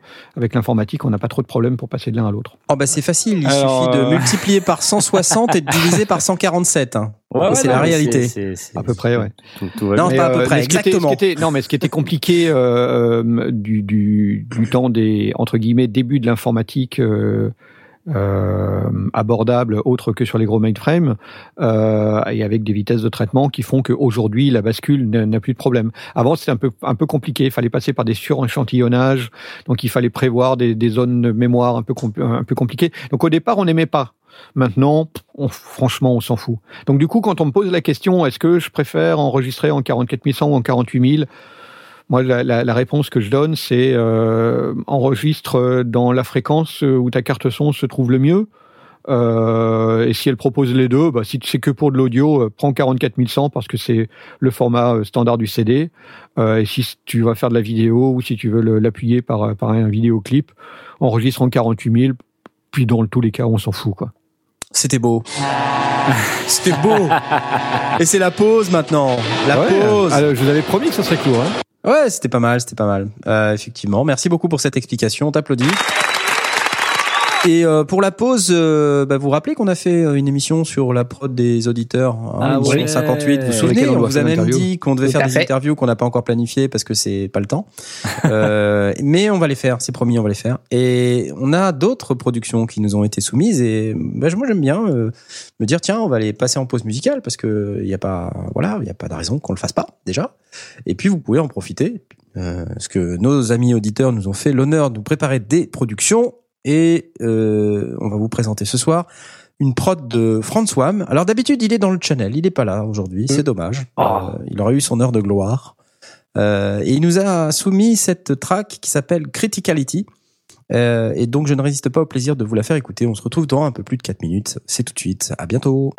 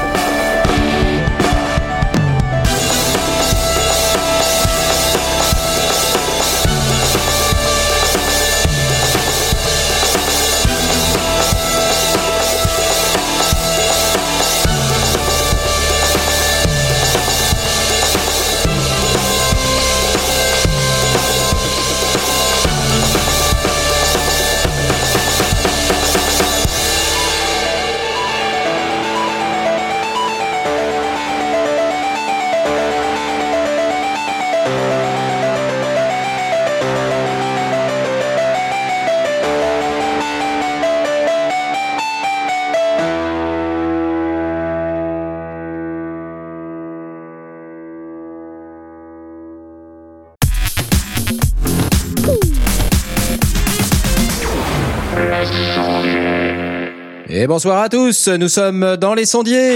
Oui, oui, c'était beau, c'était beau, François, c'était beau. Bravo. Quel talent, bien fait, quelle, ouais. euh, quelle réalisation euh, magnifique. Euh, Merci pour cette production. François, Criticality, euh, qui a été composé dans le contexte de notre défi de début d'année, ou de fin d'année plus exactement, qui a été diffusé en début d'année euh, dans l'émission numéro 58, euh, production qui 57. n'avait pas été sélectionnée, mais euh, que, 57. Que nous... Voilà, 57, 58 57 57. Tu as raison, pardon. Merci. Qui était la 58. T'étais à Ah, 58e. tu vois que j'avais raison. tu vois? C'était la tellement longtemps 58. qu'on Tu l'avait vois pas que c'est- fait. C'était la 58. Euh, donc on n'avait pas sélectionné cette euh, cette prod pour euh, pour la passer euh, dans l'émission 57, mais euh, il n'en reste pas moins qu'elle est là et on l'a écoutée. C'était très bien. Merci beaucoup François. Alors revenons à nos moutons, l'émission numérique ta mère euh, qui, qui qui démarre bien hein, puisqu'on a on, on va dans les trucs euh, hyper boring boring boring hein, euh, à mort à mort à mort. Euh, donc euh, on a expliqué le 44.1, on a expliqué le 2 au carré, x3 au carré, x5 au carré, x7 au carré. On a expliqué les 525 lignes, les 625 lignes, voilà le 48.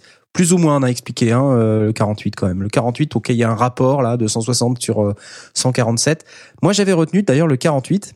Euh, c'était plus pratique pour le varispeed, c'est-à-dire quand on a besoin de dépitcher, tu sais, des fois on a besoin de dépitcher. Les professionnels, ils aiment bien changer le pitch des des samples qu'ils manipulent.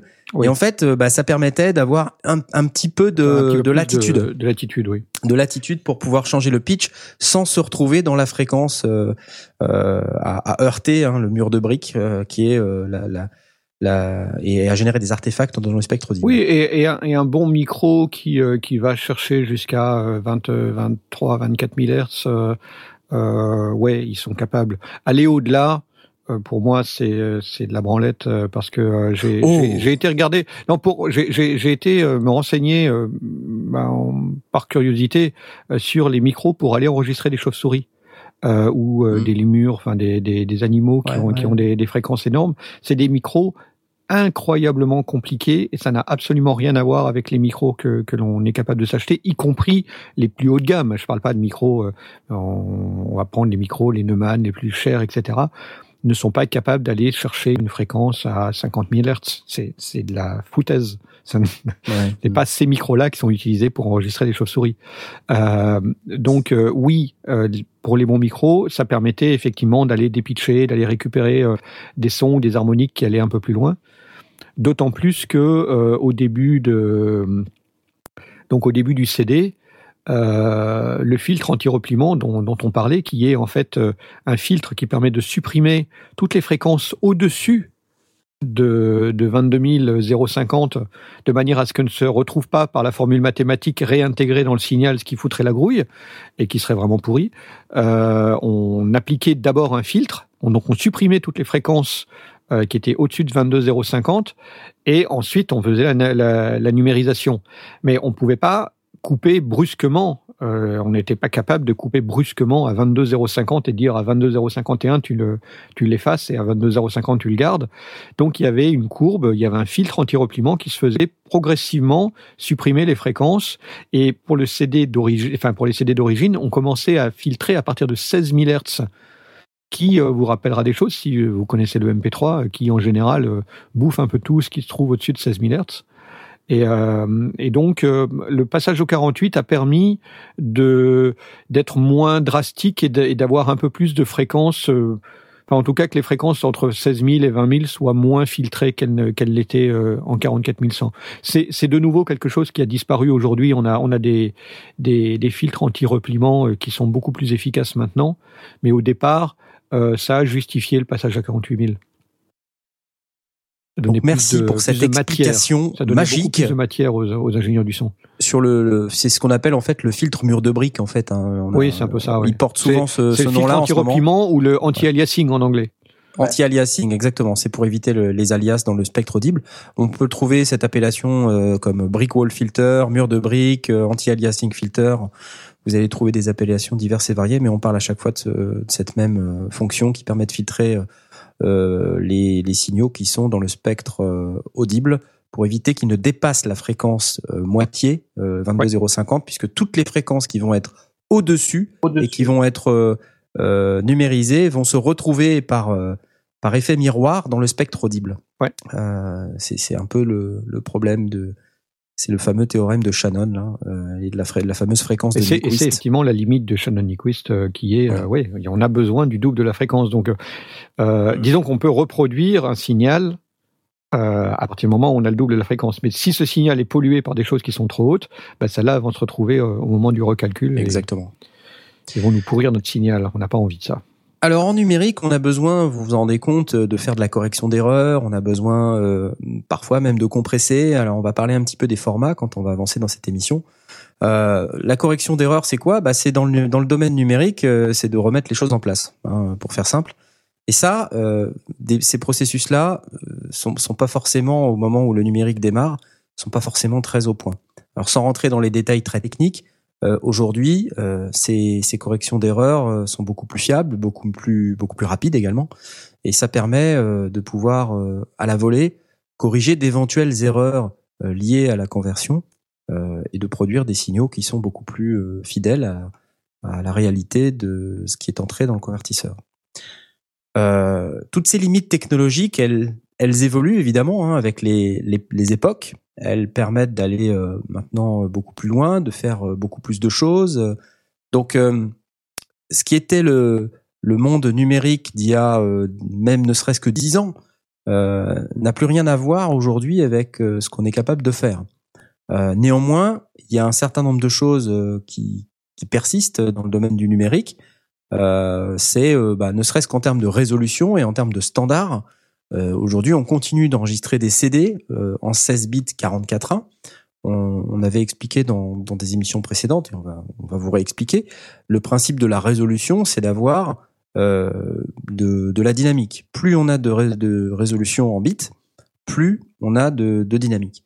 Euh, donc euh, c'est comme ça qu'un un enregistrement en 16 bits ou un enregistrement en 24 bits ne vont pas permettre de, de produire la même dynamique. Et c'est la raison pour laquelle on, on vous a toujours dit dans les sondiers qu'il valait mieux enregistrer en 24 bits, puisque là, pour le coup, c'est audible. Oui. Euh, Ah oui, oui. Là, c'est audible. hein, donc on- Et au-delà on- au-delà de la dynamique, ça permet aussi d'abaisser le, enfin, d'améliorer le signal euh, euh, bruit. Alors à l'enregistrement, on a effectivement beaucoup plus de place. et le rapport signal-bruit dans un système 24 bits est bien meilleur que dans un système 16 bits. C'est-à-dire que quand on dit on enregistre avec une résolution de 24 bits euh, par rapport à une résolution de 16 bits, euh, ça veut dire que lorsque on prend un échantillon euh, à 44 100 Hz par seconde, euh, on est capable de décrire la valeur de cet échantillon sur 24 bits au lieu de le décrire sur 16 bits. Ça fait beaucoup plus de valeur. 16 bits, ça fait 65 536 valeurs. Euh, 24 bits, ça fait, pff, je sais même plus, je, je l'ai su, Plein. mais beaucoup plus. Bah, on passe de 96 à 40 144 décibels. Voilà, donc on a en, en termes de, euh, en, en termes d'échelle, si vous voulez, on est capable de décrire beaucoup plus de choses puisque la palette euh, que vous avez à votre disposition, imaginez les couleurs hein, d'un moniteur, Ouais, par exemple, c'est exactement même, extraordinaire. un nuancier qui est beaucoup plus précis, beaucoup plus euh, bon, beaucoup plus précis, voilà, il n'y a pas d'autre mot, Mm. euh, pour décrire nos, nos valeurs en audio. Donc on, on comprend très bien et très facilement si on prend la référence image avec les couleurs, 65 536 Ouais, ouais. couleurs euh, versus euh, des millions de couleurs, c'est pas tout à fait pareil euh, quand même. On est capable de le voir à l'œil nu. Et ben à l'oreille, c'est pareil. On est capable Et en image, ça revient à la même image, enfin à la, même idée que euh, quand on a une grande palette, euh, les noirs sont vraiment noirs, les blancs sont vraiment blancs, et les noirs n'ont pas de bruit parce que le bruit est plus bas que le noir. Donc on est dans la, dans la même dans la même idée. C'est ça. 16 millions de couleurs, nous dit euh, Chibi. Merci, Merci. c'est ça, 16 millions de couleurs. Euh, alors, euh, en revanche, quand on regarde les fréquences d'échantillonnage, aujourd'hui, on parle facilement de 96 kHz, 192 kHz. On a envie de se poser la question, euh, ok, mais so what quoi? Pourquoi? Euh, Moi-même, je vous avoue, je, je euh, avec ce qu'on vient d'expliquer, je suis convaincu. Euh, le spectre audible, 20 Hz, 20 kHz, euh, mon oreille imprécise, euh, avec le grand âge, euh, est de moins en moins précise. Je me dis, euh, mais what the duck euh, Pourquoi j'ai besoin d'avoir du 96 kHz Pourquoi j'ai besoin d'avoir du 192 kHz Je ne sais pas répondre à cette question, euh, et donc j'ai décidé de le prendre sous l'angle du principe de précaution. Euh, de dire bah plus j'en ai à ma disposition, euh, bah plus potentiellement si un jour euh, j'ai des systèmes qui sont capables de reproduire et, moi qui suis capable de l'entendre, bah je l'entendrai. voilà. Après il y a une question de latence. Tu posais cette question aussi, Jay tout à l'heure. Mais quand ça va plus vite, la latence est plus courte. C'est bête comme tout, mais euh, c'est euh, forcément, euh, tu as besoin de moins longtemps pour échantillonner, donc du coup, bah, ta latence, elle diminue d'autant. Donc c'est pas tellement une question de restitution, en fait, si on regarde bien. C'est plus une question de, de, de travail, enfin de, de, de, voilà, mais... précision dans l'exécution. De... Oui et non, parce que sachant que ta latence, elle existe, donc il faudra quand même la recorriger. Euh, donc la corriger du double ou de la moitié, ça change pas grand-chose au final, puisque de toute façon maintenant les, plugins et tous les systèmes ont des compensations de latence automatiques. Euh, et puis euh, plus tu vas avoir d'informations, plus tu vas avoir aussi d'informations à traiter, et donc tu vas aussi te mettre une balle dans le pied quelque part. Euh, après, c'est la question de la machine aussi qui est capable de, traiter autant d'informations. Euh. Mais tu peux aussi prendre le problème inverse, c'est-à-dire que si tu as une machine euh, monstrueusement efficace, ta latence, elle va aussi baisser. C'est ça. Donc, je, je, ne, ça, ça, peut, ça peut être une, une raison euh, pour moi, elle, n'est pas suffisante. Mais je le dis bien pour moi. Je dis pas qu'elle n'est pas suffisante. Pour certains, elle peut l'être. Euh, pour moi, elle n'est pas suffisante puisque de toute façon, ta latence, tu vas besoin, auras besoin de la recaler et que euh, et que pour moi, la, la, question du principe de, pré, de, de précaution, je l'entends et je l'entends très bien. Là où pour moi, elle n'a pas lieu d'être, ou en tout cas, elle, est superflue, c'est que qu'est-ce que je vais échantillonner? Ça veut dire que je, vais être en 96, donc je vais avoir toutes les fréquences de essentiellement 0 ou 1 à euh, 48 000 Hertz. Mais mon micro n'est pas capable d'enregistrer au-delà de 20, 22 000. Même s'il enregistre des choses, déjà à condition que la membrane soit capable de vibrer euh, à, des, fréquences tellement tellement élevées, euh, même si elle était capable de le faire, elle n'a pas été calibrée, elle n'a pas été réglée euh, de manière à me restituer une, une courbe de fréquence que, que je maîtrise comme je la maîtrise quand j'ai la courbe de fréquence qui m'est donnée par le constructeur. Là, elle n'existe pas.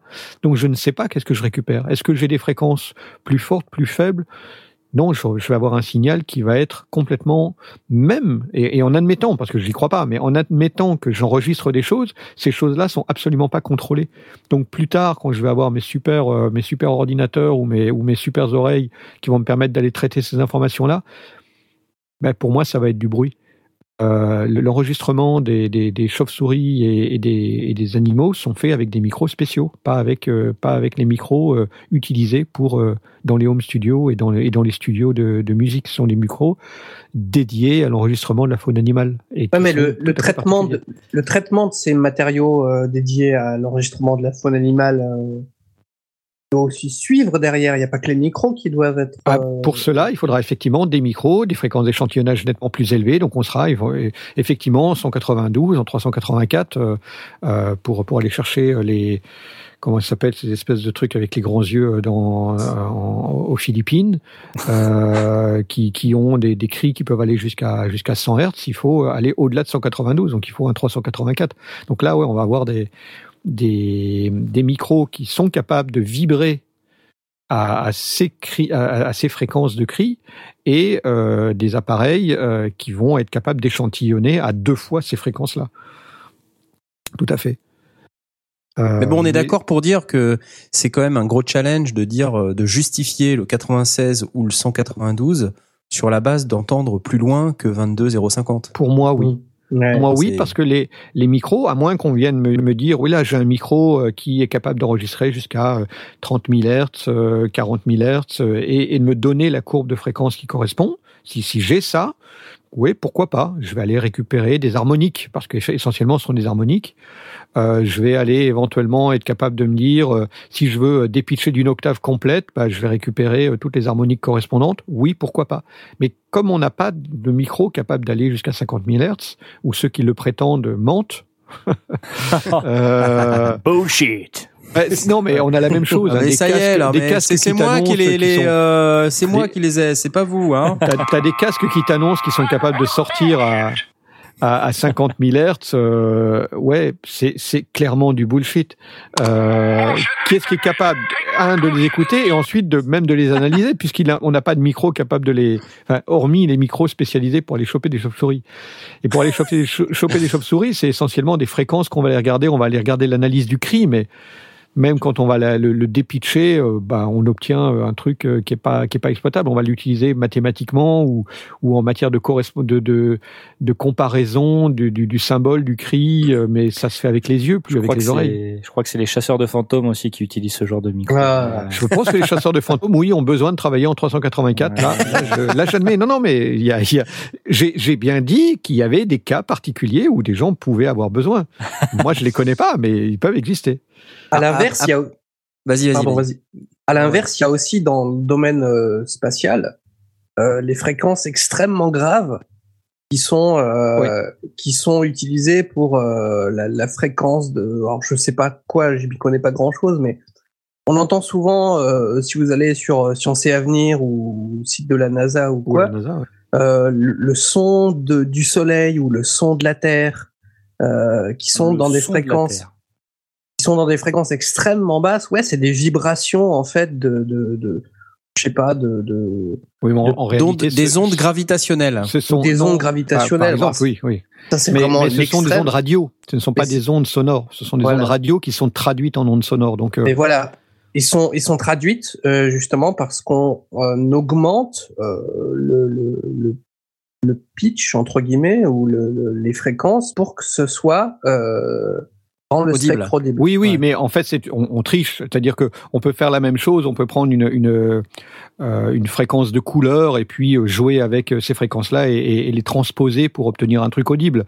On fait la même chose. Là, ce sont des ondes radio, ce sont pas des ondes sonores, puisque je vous rappelle que dans l'espace, on ne vous entend pas crier. Euh, donc, le, le, les, les les ondes radio sont simplement traduites parce qu'elles ont un intérêt euh, même presque artistique ou poétique. Euh, donc je trouve toujours passionnant d'écouter euh, le, le, bruit d'un quasar ou d'un pulsar mm. ou d'un ou, d'une étoile, mais dans l'absolu, c'est pas de l'onde sonore, c'est c'est une transposition pour le plaisir. Ou, ou, pour les ou pour les scientifiques. Il n'y a pas que pour le plaisir, mais, les scientifiques peuvent parfois en avoir besoin parce que ça peut être intéressant. Euh, tout comme on peut utiliser parfois ses yeux, on peut aussi parfois utiliser ses oreilles pour repérer euh, une, une certaine régularité ou, une certaine pulsation qu'on ne verrait pas forcément autrement. J'en sais rien. Je suis pas, je suis pas dans leur botte. Et, mais c'est un cas particulier et ce ne sont pas des micros, ce sont des, ce sont des, des, des télescopes euh, radiofréquences. Alors, juste pour revenir sur le 96 192, il y a quand même un, impact fort à utiliser ces fréquences. Alors, on a parlé un petit peu de la latence qui potentiellement était réduite à ces fréquences-là. On a parlé du principe de précaution, mais on n'a pas parlé de l'impact performance. Euh, Aujourd'hui, euh, utiliser 192 kHz, bah, naturellement, vous allez avoir un flux de données beaucoup plus important en entrée et donc vous devez euh, vous devez avoir un ordinateur un peu plus puissant. Aujourd'hui, les ordinateurs sont capables de traiter ces flux de de données, c'est pas vraiment un, sujet. Euh, simplement, bah c'est plus c'est plus impactant que si on avait à traiter du 44.1. Donc bon, euh, c'est dans le cas d'un gros projet avec euh, plein de pistes, bah, ça peut commencer à devenir un problème. Euh, tout ça, pourquoi finalement la question reste ouverte bah, Surtout si tu dois calculer une belle réverb dessus et que voilà exactement euh, que déjà euh, en, dans, dans, des formats euh, entre guillemets standards c'est compliqué. Bah, Donc bah, gardez ça en tête. Alors en tout cas dans le home studio puisque c'est quand même un peu notre cœur de de, de cible. bon 192 kHz, why not? Euh, disons, mais c'est pas vraiment, c'est pas vraiment ça qui va faire la différence.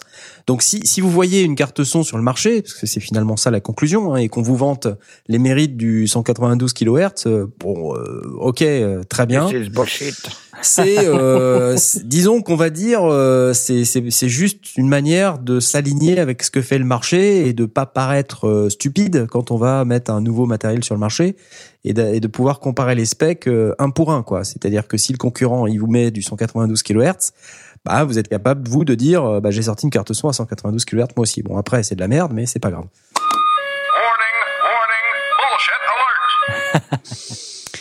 Donc, euh, on a parlé de tous en ces temps, formats. Si, si c'est le, fait de monter en fréquence, si ça peut aider à stabiliser les 44 et les 48, ou les 96 pour vraiment ceux qui vont le, veulent prendre zéro risque, euh, pourquoi pas? Parce que le plus important pour moi, c'est le jitter. C'est le fait que, l'horloge soit d'une régularité absolue. Euh, et pas un petit peu en avance ou un petit peu en retard, ce qui changerait l'analyse. Mais euh, donc si, si le fait que les constructeurs euh, penchent de plus en plus vers des, fréquences élevées, si ça les fait gagner en stabilité pour les fréquences plus basses, ben d'accord, j'admets. Mais c'est un si et j'ai pas la réponse si le si est positif ou négatif.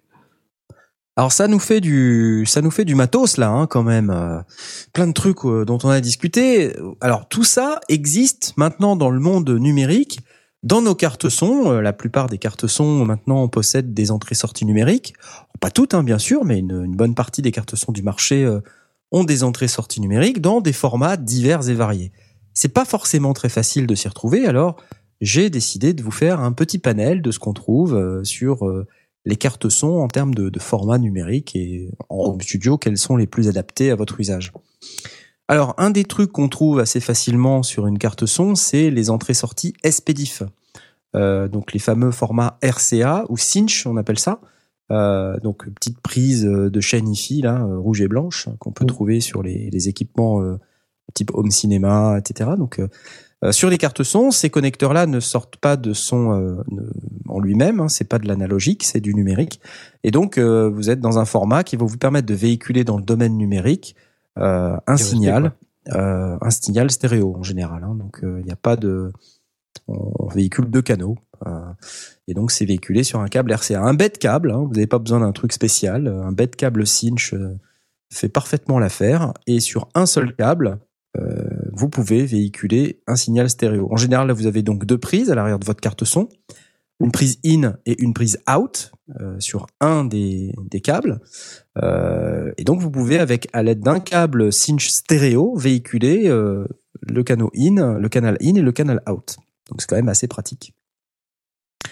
Alors pour relier deux cartes son ensemble, ça c'est hyper pratique. Hein, si vous avez deux, deux machines avec deux cartes son et vous voulez pas de perte, vous voulez pas repasser dans le domaine analogique en sortant d'une première carte, euh, en faisant une conversion numérique analogique, aller dans le domaine analogique, parcourir le câble, euh, acquérir des parasites au passage, euh, se remettre dans le domaine numérique par une conversion analogique numérique et retourner dans le domaine numérique. C'est un peu ballot, c'est dommage. Autant rester dans le domaine numérique. on peut, oui, si on peut l'éviter. Voilà. Alors attention quand même sur ce type d'usage, et c'est vrai pour tous les formats numériques il faut impérativement que les deux systèmes soient synchronisés. Ah oui, là, là Et là, là, on est dans le domaine de l'horloge, euh, parce que sinon, on a bah, du jitter. Hein. Donc là, là c'est clair. Il y a absolument aucune raison. Euh, c'est exactement la même explication que celle d'Asmod dans sa vidéo sur l'horloge midi. Euh, c'est exactement la même chose. Hein. Aucune raison pour que vos deux horloges sur vos deux cartes son euh, soient complètement synchro. Euh, si vous leur avez pas dit. Il n'y a aucune raison pour que ça arrive euh, comme ça. Euh, donc il faut dire à une des deux cartes, vous êtes maître ou vous êtes esclave. Et là, comment ça fonctionne? Eh bien, elle va se synchroniser sur le signal. L'esclave va se synchroniser sur le signal envoyé par le maître. Il n'y a pas de câblage en particulier supplémentaire dans une configuration aussi simple que celle-ci. Euh, on expliquera peut-être un peu plus tard euh, les, autres types de câblage qui peuvent exister si on a une configuration plus plus compliquée. Euh, mais dans le cas d'un transfert numérique-numérique entre deux cartes son sur un, format SPDIF de base, ça, ça suffit. Hein, vous connectez les deux cartes, ne pas oublier de dire à l'une des deux, t'es maître ou t'es esclave, et ça, ça fait la rue Michel, comme on dit. Euh, vous utilisez euh, ce, ce, type de truc, toi, Blast Tu as, euh, tu, tu, fais du numérique analogique ou du numérique direct entre des, des machines que tu as chez toi ai pas besoin. T'en as pas besoin. Asmod, toi, tu, ça t'arrive ou pas Je le fais pas non plus. Je, je, le fais pas. Je pourrais parce que j'ai mon ancienne carte son là, ma Mindprint Trio, qui qui pourrait faire un peu matrice de monitoring où je pourrais brancher différents systèmes d'écoute et juste switcher avec des boutons. Et j'ai des prises SPDIF euh, sur mes deux cartes son, donc je pourrais l'utiliser dans ce cadre-là, mais euh, j'ai pas de, j'ai juste des casques, donc j'ai pas besoin. Mais moi, moi c'est pareil. Si, si je voulais brancher mon ADDA sur sur mon Focusrite pour rajouter des entrées supplémentaires, bah forcément, je rajouterais, enfin, je j'en mettrais un esclave et l'autre maître. Euh, mais euh, j'en ai pas l'utilité, donc euh, c'est juste une option à ma disposition. Mais Par contre, la synchronisation là, de, des horloges des, des, différentes cartes son se fait via l'ordinateur du coup. Oui, oui, on dit à la carte son sur le logiciel de la carte son, on dit bah toi t'es maître. En général, il y a une interface qui dit clock sync internal ou SPDIF. D'accord. Donc après, ça peut passer par la date, ça peut et ça peut passer par le par une prise euh, BNC euh, sur un, sur une connexion euh, à part. Ça peut ça peut utiliser une connexion à part et ça peut même utiliser un appareil à part qui sera l'horloge qui va commander l'ensemble du studio. Exactement. Alors bon là on parle de du cas le plus courant parce que du SPDIF sur des cartes son home studio en général comme j'ai dit c'est plutôt du RCA ou du Cinch. Après, on peut trouver, euh, moi par exemple, j'ai une carte son euh, TC électronique aussi, et je peux faire du SPDIF en optique aussi. Donc ça, c'est aussi une question de, choix de connecteur et de, de questions pratiques dans un dans un home studio, euh, et aussi de ce que vous avez à votre disposition. Oui, alors comme comme Foulney Gilles disait, euh, ça permet de euh, de d'éviter euh, de choper des interférences parce que le, le SPDIF c'est comme une connexion euh, asymétrique. Elle n'a pas de redondance. Donc, euh, s'il y a une merde qui vient se foutre dedans, on va avoir un signal qui va être pourri. Euh, le, à la différence de la ESEBU, on y reviendra. Exactement. Donc, euh, en optique, ben, il n'y a pas de problème d'interférence euh, électromagnétique qui viennent se mettre dans le truc. À l'inverse, il faut des bons câbles parce que si le câble est un petit peu euh, opaque, euh, bah, ça marche moins bien. c'est ça. Donc en home studio, vous avez des distances courtes à faire. En général, ça se passe très bien. Hein. Il n'y a pas de, il a pas de problématique particulière. Alors, on vient d'en parler. Si on est dans une application un peu plus professionnelle où les distances sont plus longues, bah là, forcément, cette question du parasitage, sur le câble numérique existe aussi. Ah euh, donc c'est la même problématique que sur le câble lorsqu'il est utilisé pour véhiculer un, signal audio en analogique.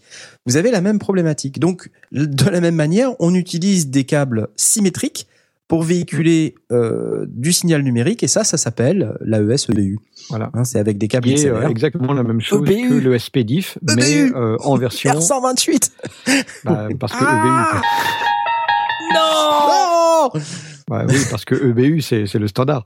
Mais euh, euh, il faut vraiment le comprendre ou le voir. Alors il y a peut-être des nuances, j'en suis pas sûr. Je crois qu'ils sont compatibles de l'un à l'autre.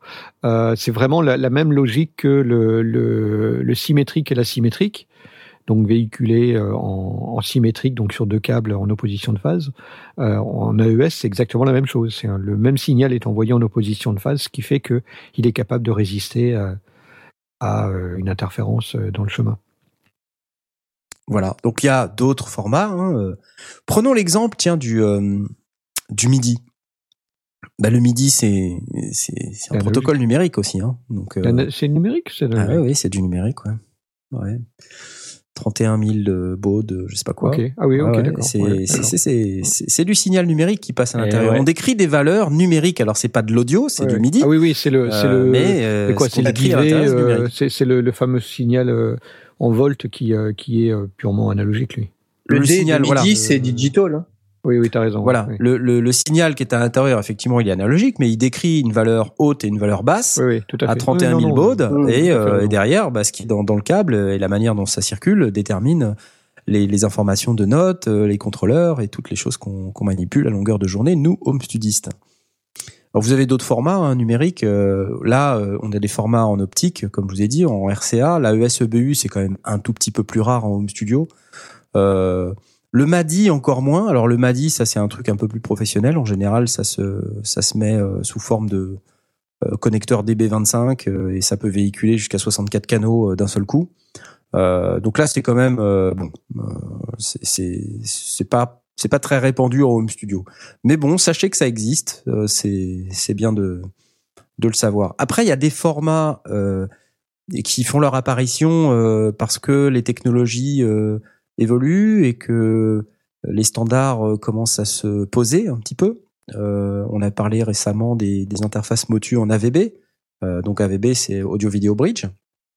audio video bridging et donc c'est une techno qui permet de véhiculer du son en sur un câble Ethernet mmh. un câble réseau quoi alors ça c'est carrément sympa parce que du coup euh, des c'est exactement la même approche que euh, le numérique avec les magnétoscopes et les équipements vidéo. Hein. C'est comment détourner et réutiliser une technologie qui a fait ses preuves euh, pour les réseaux et, et l'appliquer à l'audio. donc il me semble, hein, je, je suis pas sûr, il me semble que je l'ai lu il y a pas longtemps. les dernières versions de macOS supportent AVB en natif. C'est-à-dire que vous connectez votre carte son euh, format AVB, qu'elle soit euh, Motu ou autre, euh, directement dans, dans une prise Ethernet disponible de votre Mac. Et voilà, ça y est, vous avez de l'AVB et vous avez, je sais plus, une cinquantaine de canaux, je crois, disponibles. Tiens, d'ailleurs, les, les consoles Presonus du NAM, comment elles s'appellent? Studio Live 16 et Studio Live 32, qu'on a, dont on a parlé un petit peu là récemment, elles sont AVB. Bah celle-ci, vous avez un driver AVB qui s'installe dans votre machine et puis vous la connectez en Ethernet et bam, 55 canaux en AVB sur un fil. Ouf. Ça c'est bon hein. Ouais. Ah, ça, tu, mets ta, tu mets ta splitbox euh, où tu peux envoyer euh, entre le, la, la, console des retours et la console de, de, la façade. Euh, Juste un câble Ethernet. Un, simple câble. Alors là, ça commence à le faire.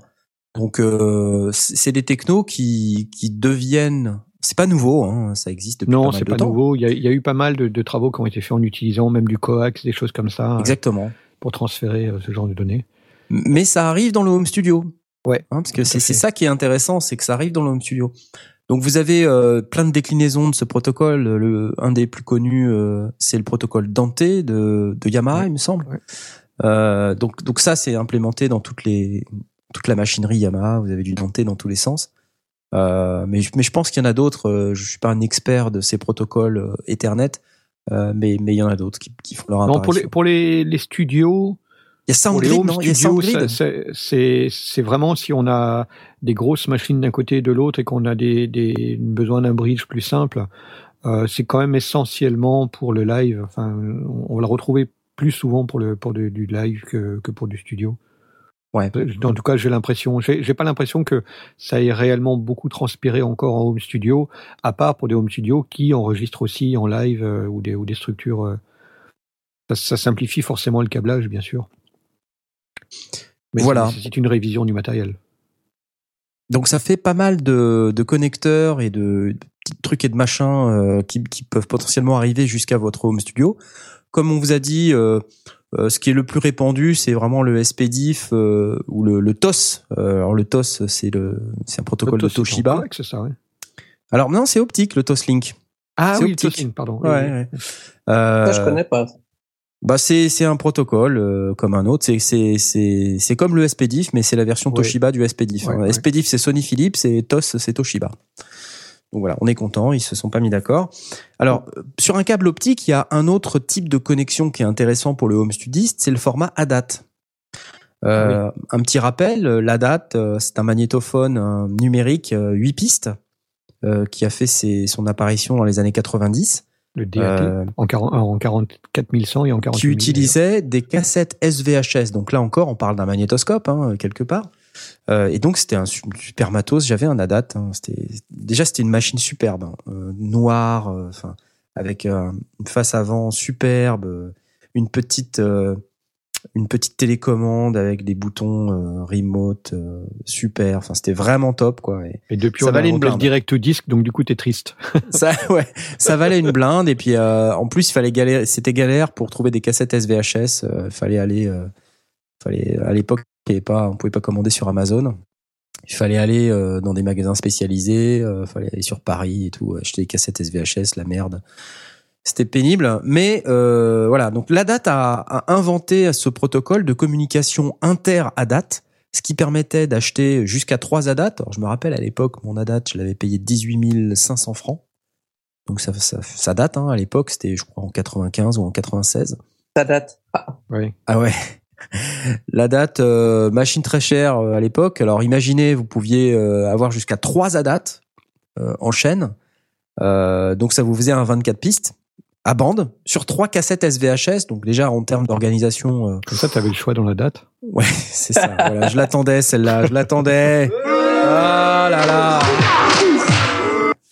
Bref, euh, c'était euh, c'était pas génial en termes d'organisation et puis surtout que bah il fallait rembobiner donc euh, voilà c'était.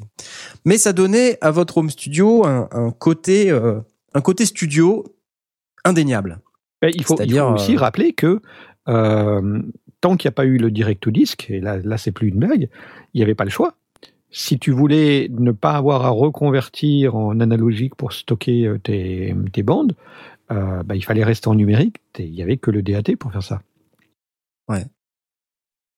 Ou, euh, ou les formats euh, sur, sur, euh, avec les PCM, mais dans les gros studios. En, en studio plus modeste, non. C'est vrai, non, mais en studio plus modeste, on pouvait pas on était obligé de, on était obligé de faire avec des machines comme ça. Alors juste une précision, Choubidoua sur le chat me, précise que Dante c'est pas Yamaha. Effectivement, je suis désolé, ce n'est pas Yamaha, c'est Odinat. Euh, et donc euh, ou Odinate plus exactement. et donc c'est vrai que c'est très très utilisé dans le dans le domaine Yamaha et c'est pour ça que j'ai retenu que c'était Yamaha. Moi j'en vois que dans les trucs Yamaha, mais après il y a peut-être d'autres d'autres équipementiers qui qui en mettent dans leur dans leur machinerie. Euh, donc si je reviens effectivement sur la date, euh, ce qui était intéressant euh, à l'époque, c'était cette fonction avec un câble optique, on pouvait véhiculer bah, les huit canaux directement en numérique euh, d'un ADAT à l'autre ou de la date vers euh, l'interface numérique si vous aviez l'interface ADAT qui allait bien sur votre Atari 1040 STE. Donc c'était intéressant avec la, la Falcon Digital Interface, la FDI, Putain, quand je redis ces trucs, ça me, ça, me fait, je suis tout chose. Euh, et donc du coup, euh, la date est restée comme un standard parce que c'était bien foutu et c'est toujours bien foutu d'ailleurs. Euh, et, euh, et, on est capable maintenant sur beaucoup de cartes son d'étendre la capacité des cartes en connectant via l'interface ADAT jusqu'à 8 canaux supplémentaires. Donc c'est comme ça qu'on peut par exemple connecter une Euphoria, la fameuse Behringer qu'on a, attendu deux ans, à une carte son équipée d'une entrée ADAT. Donc vous connectez un câble optique et avec ce câble optique, bam, vous avez directement huit préamps en plus qui se mettent dans votre carte son. Donc, euh, Donc 8 micros supplémentaires. Voilà, huit, huit possibilités, huit, huit canaux supplémentaires. ça, peut être des, ça peut être des micros, ça peut être des, des lignes, ça peut être ce qu'on veut. Hein, c'est des canaux. Mmh. Voilà. Donc euh, ce principe, euh, c'est quelque chose qui permet d'étendre euh, très facilement votre dispositif tout en gardant la carte d'origine. Donc ça, c'est vraiment pas, pas mal. Vous utilisez, vous, du, du format ADAT, non Blast, tu m'avais pas dit que tu Comme je dis, j'ai un ADDA, donc qui permet soit, soit de connecter bah, 8 entrées supplémentaires sur ma Focusrite, euh, puisqu'il y a 8 entrées, 8 sorties, soit de, de, un peu de le trafiquer, de, de rentrer euh, l'entrée à date et la sortie à date, la connecter euh, par une simple câble en boucle, et donc de me récupérer euh, 8 entrées-sorties euh, pseudo-analogiques, enfin 8 préamplis pseudo-analogiques, puisqu'ils sont passés par du numérique entre deux. mais voilà, quand on a besoin de préamplis supplémentaires pour les injecter dans une console, par exemple, ça peut être pratique mais euh, je l'utilise bon, je sais pas j'ai pas vraiment l'occasion d'enregistrer des groupes à la maison donc euh, ou d'enregistrer une batterie. Donc euh, du coup j'en ai pas vraiment besoin mais j'ai ça en stock. Hmm. et Asmod toi tu non? Hein? Hein Non. Excuse-moi, j'étais, excuse-moi, j'étais en train de, de, rattraper du retard dans mes papiers administratifs.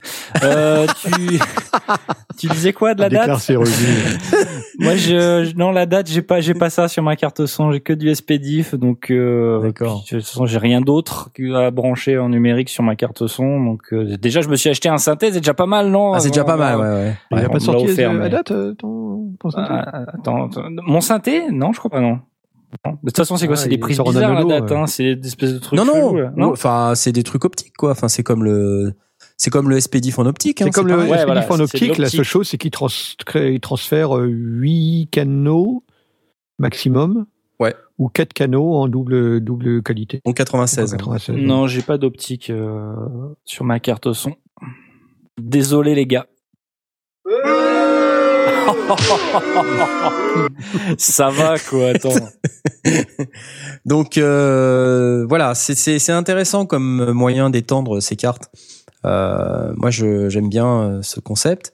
Euh, alors en AVB, ils sont très forts pour pousser ce concept hyper loin. Et je sais que Mark of the Unicorn, donc Motu, la marque Motu, eux, ils sont très très forts. Déjà, ils sortent. C'est ça que ça veut dire Motu. 8, cartes, ouais, 8 cartes sont par mois. Mark of the Unicorn. ils sortent 8 cartes sont par mois, euh, chacune avec des, des specs différentes pour que tu puisses pas avoir le truc qui contient tout, ce qu'ils ont bien compris, c'est F. Smith. Hein, ils, font des, euh, des synthés, euh, mais il n'y a pas tout dedans, euh, donc tu es obligé d'acheter l'autre qui est à côté pour avoir le On en parle dans les news du marché à chaque épisode. Ouais, exactement. Alors c'est c'est marrant parce que du coup tiens parlons de synthé deux minutes puisque je fais cet aparté sur les synthés. Analogique numérique les gens s'écharpent en disant ouais le l'analogique c'est vachement mieux d'ailleurs nombre de mecs qui me disent d'ailleurs euh, ouais il y a rien qui sonne euh, mieux qu'un Juno 106 alors là euh, et là je, je dis tiens ben Roland Juno 106 hein, c'est bien ça. Il y a rien qui sonne mieux qu'un analo comme le Juno 106 ouais ouais ouais c'est ça. Alors le Juno 106 les gars euh, c'est un c'est pas un vrai analo. Le Juno 106 alors si on veut être puriste hein, le Juno 106 c'est un synthétiseur avec des DCO ah, c'est-à-dire voilà. Donc digital control oscillator. Ah, des oscillateurs contrôlés numériquement. Et alors, euh, bah, vous êtes tous d'accord pour dire que le Juno 106, c'est une grosse tuerie, quoi. C'est c'est un ah, super synthé, quoi. c'est carrément le le synthé, the synth.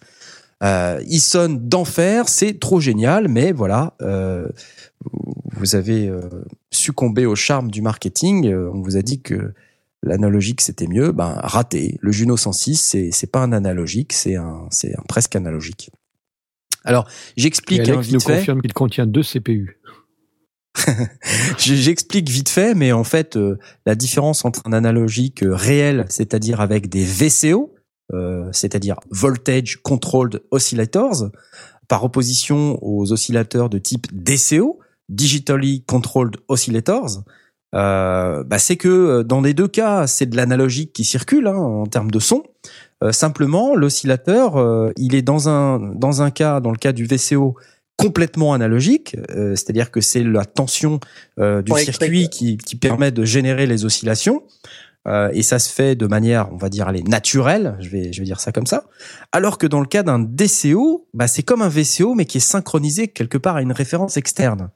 C'est-à-dire qu'au lieu d'osciller naturellement, comme je, comme je disais, même si c'est un peu tordu comme explication, son oscillation, elle est forcée par un signal binaire. Alors quand on dit binaire, c'est une fréquence haute, une fréquence basse, hein, high, low. Euh, et ça, ça force le l'oscillateur à se positionner, à se à, générer des fréquences hautes, enfin voilà, à osciller quoi, à osciller d'une certaine manière. Et euh, l'escalier. Voilà. Bah, non. Enfin, c'est-à-dire que ça, ça c'est le le DCO, lui, euh, il a une entrée numérique euh, qui force la qui force l'oscillation euh, de, la valeur. De, de, la, de la valeur de tension que tu récupères à la sortie de ton oscillateur. Donc, donc t'as pas de marge d'escalier, tu as toujours un signal qui est analogique à la fin. Tu comprends? Mais ah, c'est juste qu'il est contrôlé. Il est contrôlé numériquement.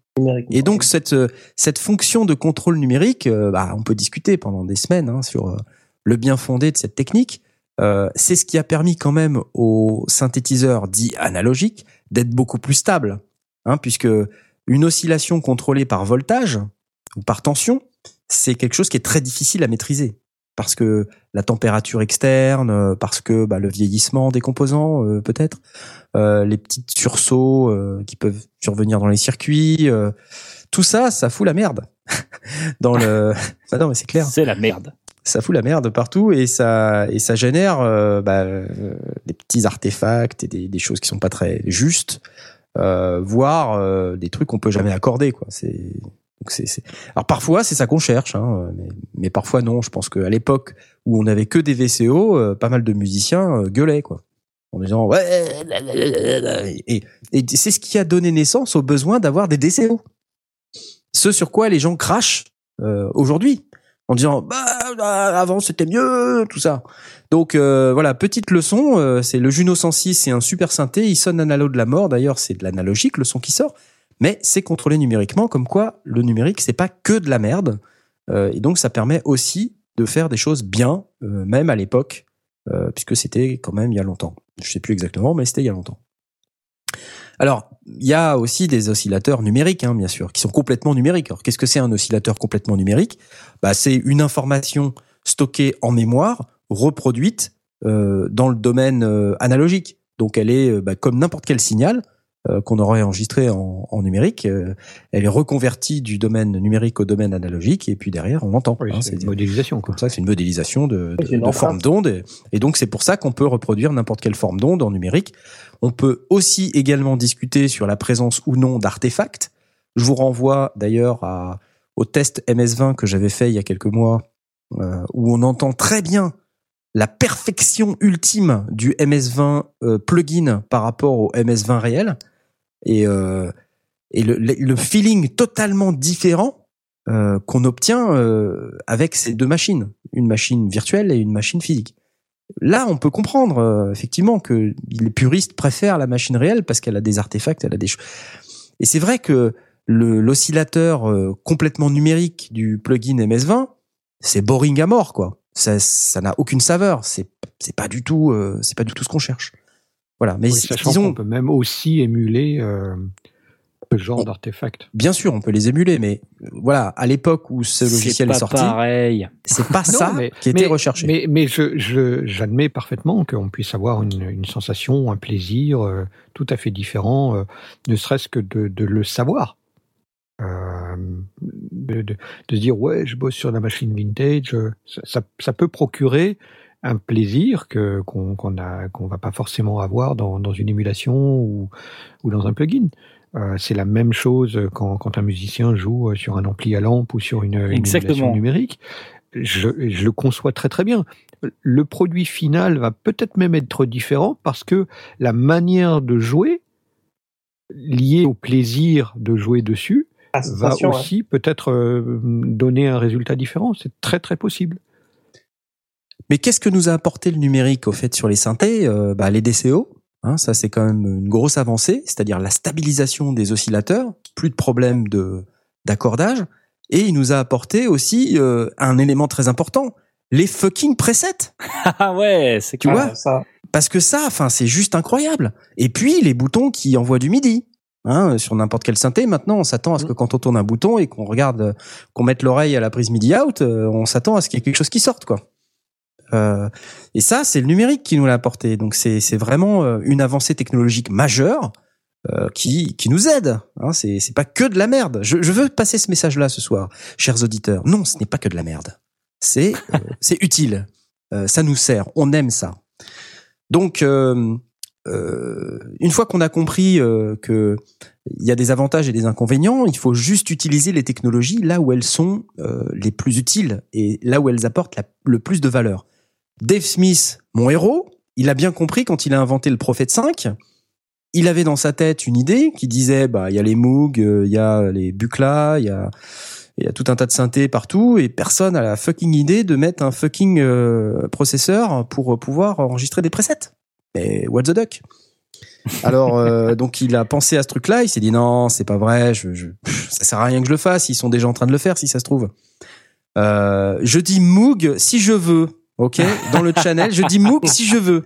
Je, peu importe. Euh, et donc, euh, il a décidé de créer euh, cette fonction qui n'existait auparavant pas sur les synthés, et donc le fameux Prophet 5, comme je vous en avais déjà parlé dans une des précédentes émissions, premier synthétiseur à arriver avec une gestion de presets. Et donc, on s'est mis à décorréler l'interface finalement du synthétiseur, les boutons, même le clavier, hein, euh, c'est devenu un truc à part et c'est devenu entièrement numérique tout ça. Euh, c'est-à-dire que vous, vous n'allez plus trouver euh, de connexion directe analogique entre le clavier de votre synthétiseur, les boutons, le voilà tout ce qui fait sa façade. Tout ça, c'est complètement il y a une couche d'abstraction maintenant entre cette interface et le moteur de génération sonore que, qui, qui, qui est dans votre synthétiseur. Et c'est ce qui permet d'avoir la flexibilité, c'est ce qui permet de l'utiliser en tant que clavier maître, euh, c'est ce qui permet d'utiliser euh, votre synthé en local off, par exemple. Euh, toutes ces choses-là, c'est le numérique qui nous l'a apporté. Vous voyez, donc si on n'avait pas le numérique, bah on serait bien dans la merde. Eh ben ouais. je vous le dis. Hein C'était mon coup de gueule du soir. on serait probablement, encore une fois, on serait probablement pas home studiste parce qu'on n'aurait pas les moyens de, Exactement. de s'acheter tout ce matériel. Et au euh, final, euh, la conclusion, c'est quand même euh, la restitution qui est importante.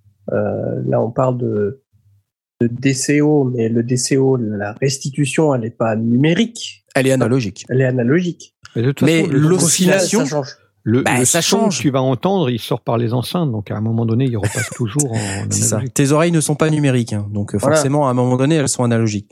Mais si tu veux, les puristes te diront, ouais, mais les DCO, c'est trop parfait ça va générer une oscillation qui effectivement va être euh, ensuite dans le domaine analogique, mais cette oscillation, elle n'a pas les caractéristiques de l'oscillation d'un vrai VCO qui a des poils, tu vois. On, pourrait considérer, considérer que même physiquement, à l'intérieur d'un appareil avec des VCO, il pourrait très bien y avoir des phénomènes de de, de leak ou de ou de d'influence électromagnétique d'un sur l'autre et donc de créer des, des résonances, des choses comme ça. Et, et c'est peut-être le cas. Bon, maintenant, euh, il n'est pas dit qu'on a réussi à, l'analyser, mais ça pourrait être le cas. Techniquement, euh, ça pourrait être euh, potentiellement, ça pourrait être le cas. Je vous propose de faire. Ah, vas-y, vas-y. Et après, on fait la pause. On n'est pas en train de traire les mouches avec des gants de boxe quand même avec ce débat. Alors oui, c'est quoi ça revient exactement à l'analyse de, et, à, la, réflexion de, Fred dans l'interview d'Asmot c'est que euh, il a des outils, certains sont analogiques, certains sont numériques, il connaît ses outils et il va utiliser l'outil en fonction de ce qu'il veut faire. Pour le musicien, c'est pareil. Euh, tu vas un bon musicien, tu vas lui donner un truc numérique, il va sortir, euh, il va sortir, il va utiliser les caractéristiques de son appareil et il va aller au bout du truc. Euh, on a la même chose en photo. Euh, qui aujourd'hui continue à, prendre des photos en argentique, à part certains puristes qui ont des raisons très particulières? Tous les journalistes travaillent avec des, appareils photo numériques. On a atteint une certaine qualité et pour autant on continue à véhiculer l'image que ah oui l'argentique c'est quand même mieux. Euh, à tort ou à raison, c'est difficile de jauger et, de juger le, le, feeling absolu. Plus encore une fois, le plaisir que l'on a en, soi-même de se dire, on joue sur un vrai appareil, on joue sur un vrai vintage, on veut, euh, je me faisais la, réflexion, j'ai récupéré euh, des et ça n'a rien à voir, mais j'ai récupéré des, des rotrings pour euh, pour faire du dessin industriel. Euh, J'en ai fait dans ma prime jeunesse euh, du, dessin industriel, voire même sur des plumes à palette. Et dans la dans la boîte, il y avait quelques plumes à palette. Et je voyais ce rotring. Et, et rotring, c'est les, les stylos à, encre de, Chine qui ont qui sont calibrés, qui font des traits très très pratiques. Euh, par rapport à la plume à palette qui était vraiment pourrie. Mais les plus, la plume à palette, c'était, c'était, c'est un monde, quoi. Il y, a, il y avait, il y, a, il y a une sensation particulière à travailler à la plume à palette, et il y a une sensation particulière à travailler au rotring. Et aujourd'hui, je travaillerai jamais avec ce genre de choses. Je vais faire sur, si je dois faire un plan, je le ferai sur ordinateur. Je ferai jamais le faire à la table à dessin. Et on a la même, la même logique. Il y a, il y a le plaisir absolu, qu'on a, qu'on ressent dans ses entrailles. Euh, et puis, il y a la réalité euh, du terrain et, tous les avantages que ça procure. Et celui qui est capable de faire la part des choses et de prendre l'outil qui est à sa disposition et qui va sortir des trucs avec, bah, pour moi, c'est celui qui va gagner. Magnifique euh, commentaire qui, qui, qui, qui, qui annonce la pause, excusez-moi. Ouais, exactement. Euh, l'horloge toujours l'horloge. L'horloge, l'horloge, les gars, l'horloge. Hein, ouais, ouais, ouais. Donc, euh, bah, encore, euh, encore une production d'auditeurs, parce qu'il n'y a pas de raison qu'on n'écoute pas les productions d'auditeurs. Donc là, cette fois-ci, euh, c'est Cadmelia, euh, Olivier Barou aussi de son de son nom. Il s'appelle Cadmelia, mais sinon son nom c'est Olivier. Et il nous propose cette track qui s'appelle Attente. que je vous propose d'écouter immédiatement maintenant et ensuite on se retrouve juste après ça. À tout de suite.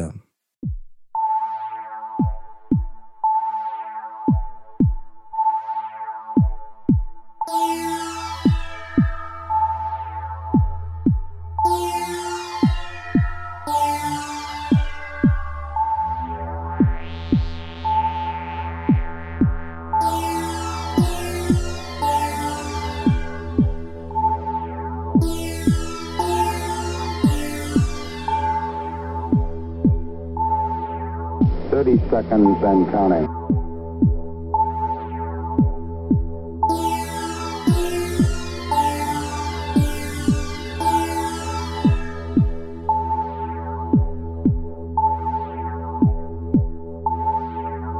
astronauts report it feels good. T minus 25 seconds.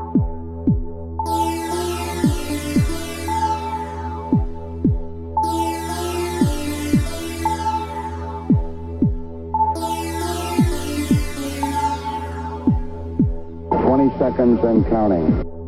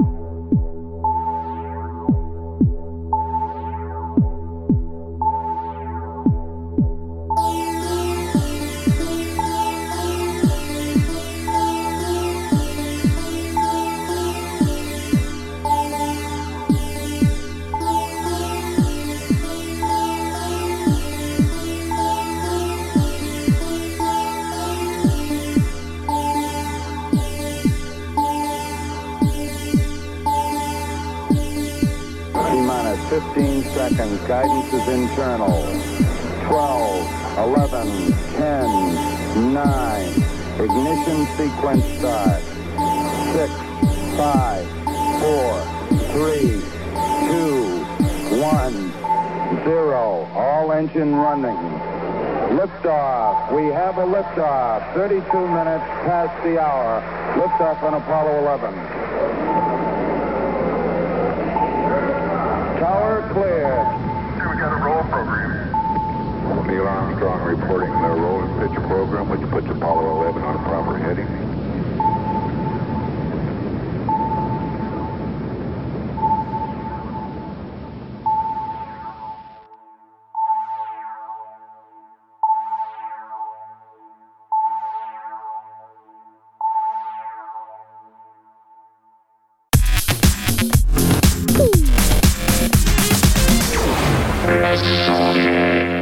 Et voilà, bravo, youpi Ouh, oh là là là là. C'était bon, c'était bon. Quelle ambiance, mes amis, quelle ambiance. C'était une track de Cadmelia, ça s'appelle Attente, et c'était vachement chouette, bravo. Youpi Encore pour l'émission 57, qui n'a pas été diffusée malheureusement. La suite de cette émission numérique ta mère, avec Blast en grande forme, qui nous explique tout un tas de trucs. Il n'était pas réveillé en arrivant, on l'a réveillé pendant l'émission. Euh, il est prêt à découdre. Tremblez, public, tremblez. Alors, euh, nous avons décidé de vous parler de. Bah, on, on, regardait là pendant la pause euh, un article euh, qui que Asmod nous a envoyé sur le retour de la cassette audio. C'est quoi ce Beans C'est c'est c'est la, cassette audio quoi? Mais euh, pourquoi? C'est pas numérique euh, On parlait du retour de l'analogique un petit peu, mais c'est intéressant de d'en parler un petit peu. Tu nous disais Jack qu'il y avait aussi euh, des éléments euh, un peu particuliers autour du retour de de la cassette audio, c'est ça? Ou j'ai mal compris? Bah, dans, En fait, on a interviewé dans l'émission des l'invité des abyssales. Que ah, les habits pas propres habits pas propres. Les vêtements pas propres. avec euh, mon cher ami Redscape. Mm. On a interviewé euh, un monsieur qui s'appelle Benjamin, qui est euh, directeur du label Tripalium Records, pas Tripalium euh, Corp. Il y a plusieurs, plusieurs sous, sous labels, on va dire. Et il nous racontait que ben il faisait il faisait des cassettes audio hein, justement, il produisait des cassettes audio de de, de, de différents artistes. Alors pourquoi on se met à produire des cassettes audio à l'heure où euh, on est euh, au streaming euh, bah parce que et qu'on annonce même que le CD est mort. Hein, J'ai entendu ça à la radio cette semaine. Ouais, c'est vrai. Parce que quand on est un petit label, euh, produire une cassette audio, c'est plus facile qu'un qu'un CD. c'est marrant ça. En matière de quantité. en matière de quantité, oui, oui, parce que oui, les cassettes audio. Et comment c'est possible? Parce que les les les, enfin, les chaînes de production de CD maintenant, enfin, c'est, il y en a beaucoup plus qu'avant. Enfin, c'est plus que des cassettes audio, j'imagine même que ça doit être une niche. Ça doit être super cher en fait. C'est comme le vinyle, non? Pas tellement, non. Enfin, après, je, j'ai euh, je me souviens plus très bien, ça remonte à loin. dans, dans, ce qui dans ce qu'il disait de mémoire, euh, et je vous invite à écouter cette émission d'invité des abyssales parce que c'était vraiment très intéressant. Euh, justement pour ce genre de d'approche de, de, mémoire, ce qu'il en disait, c'était que euh, ça permet encore une production sans passer par des intermédiaires, donc des coûts supplémentaires et, et, et, et, une maîtrise finalement moins moins facile.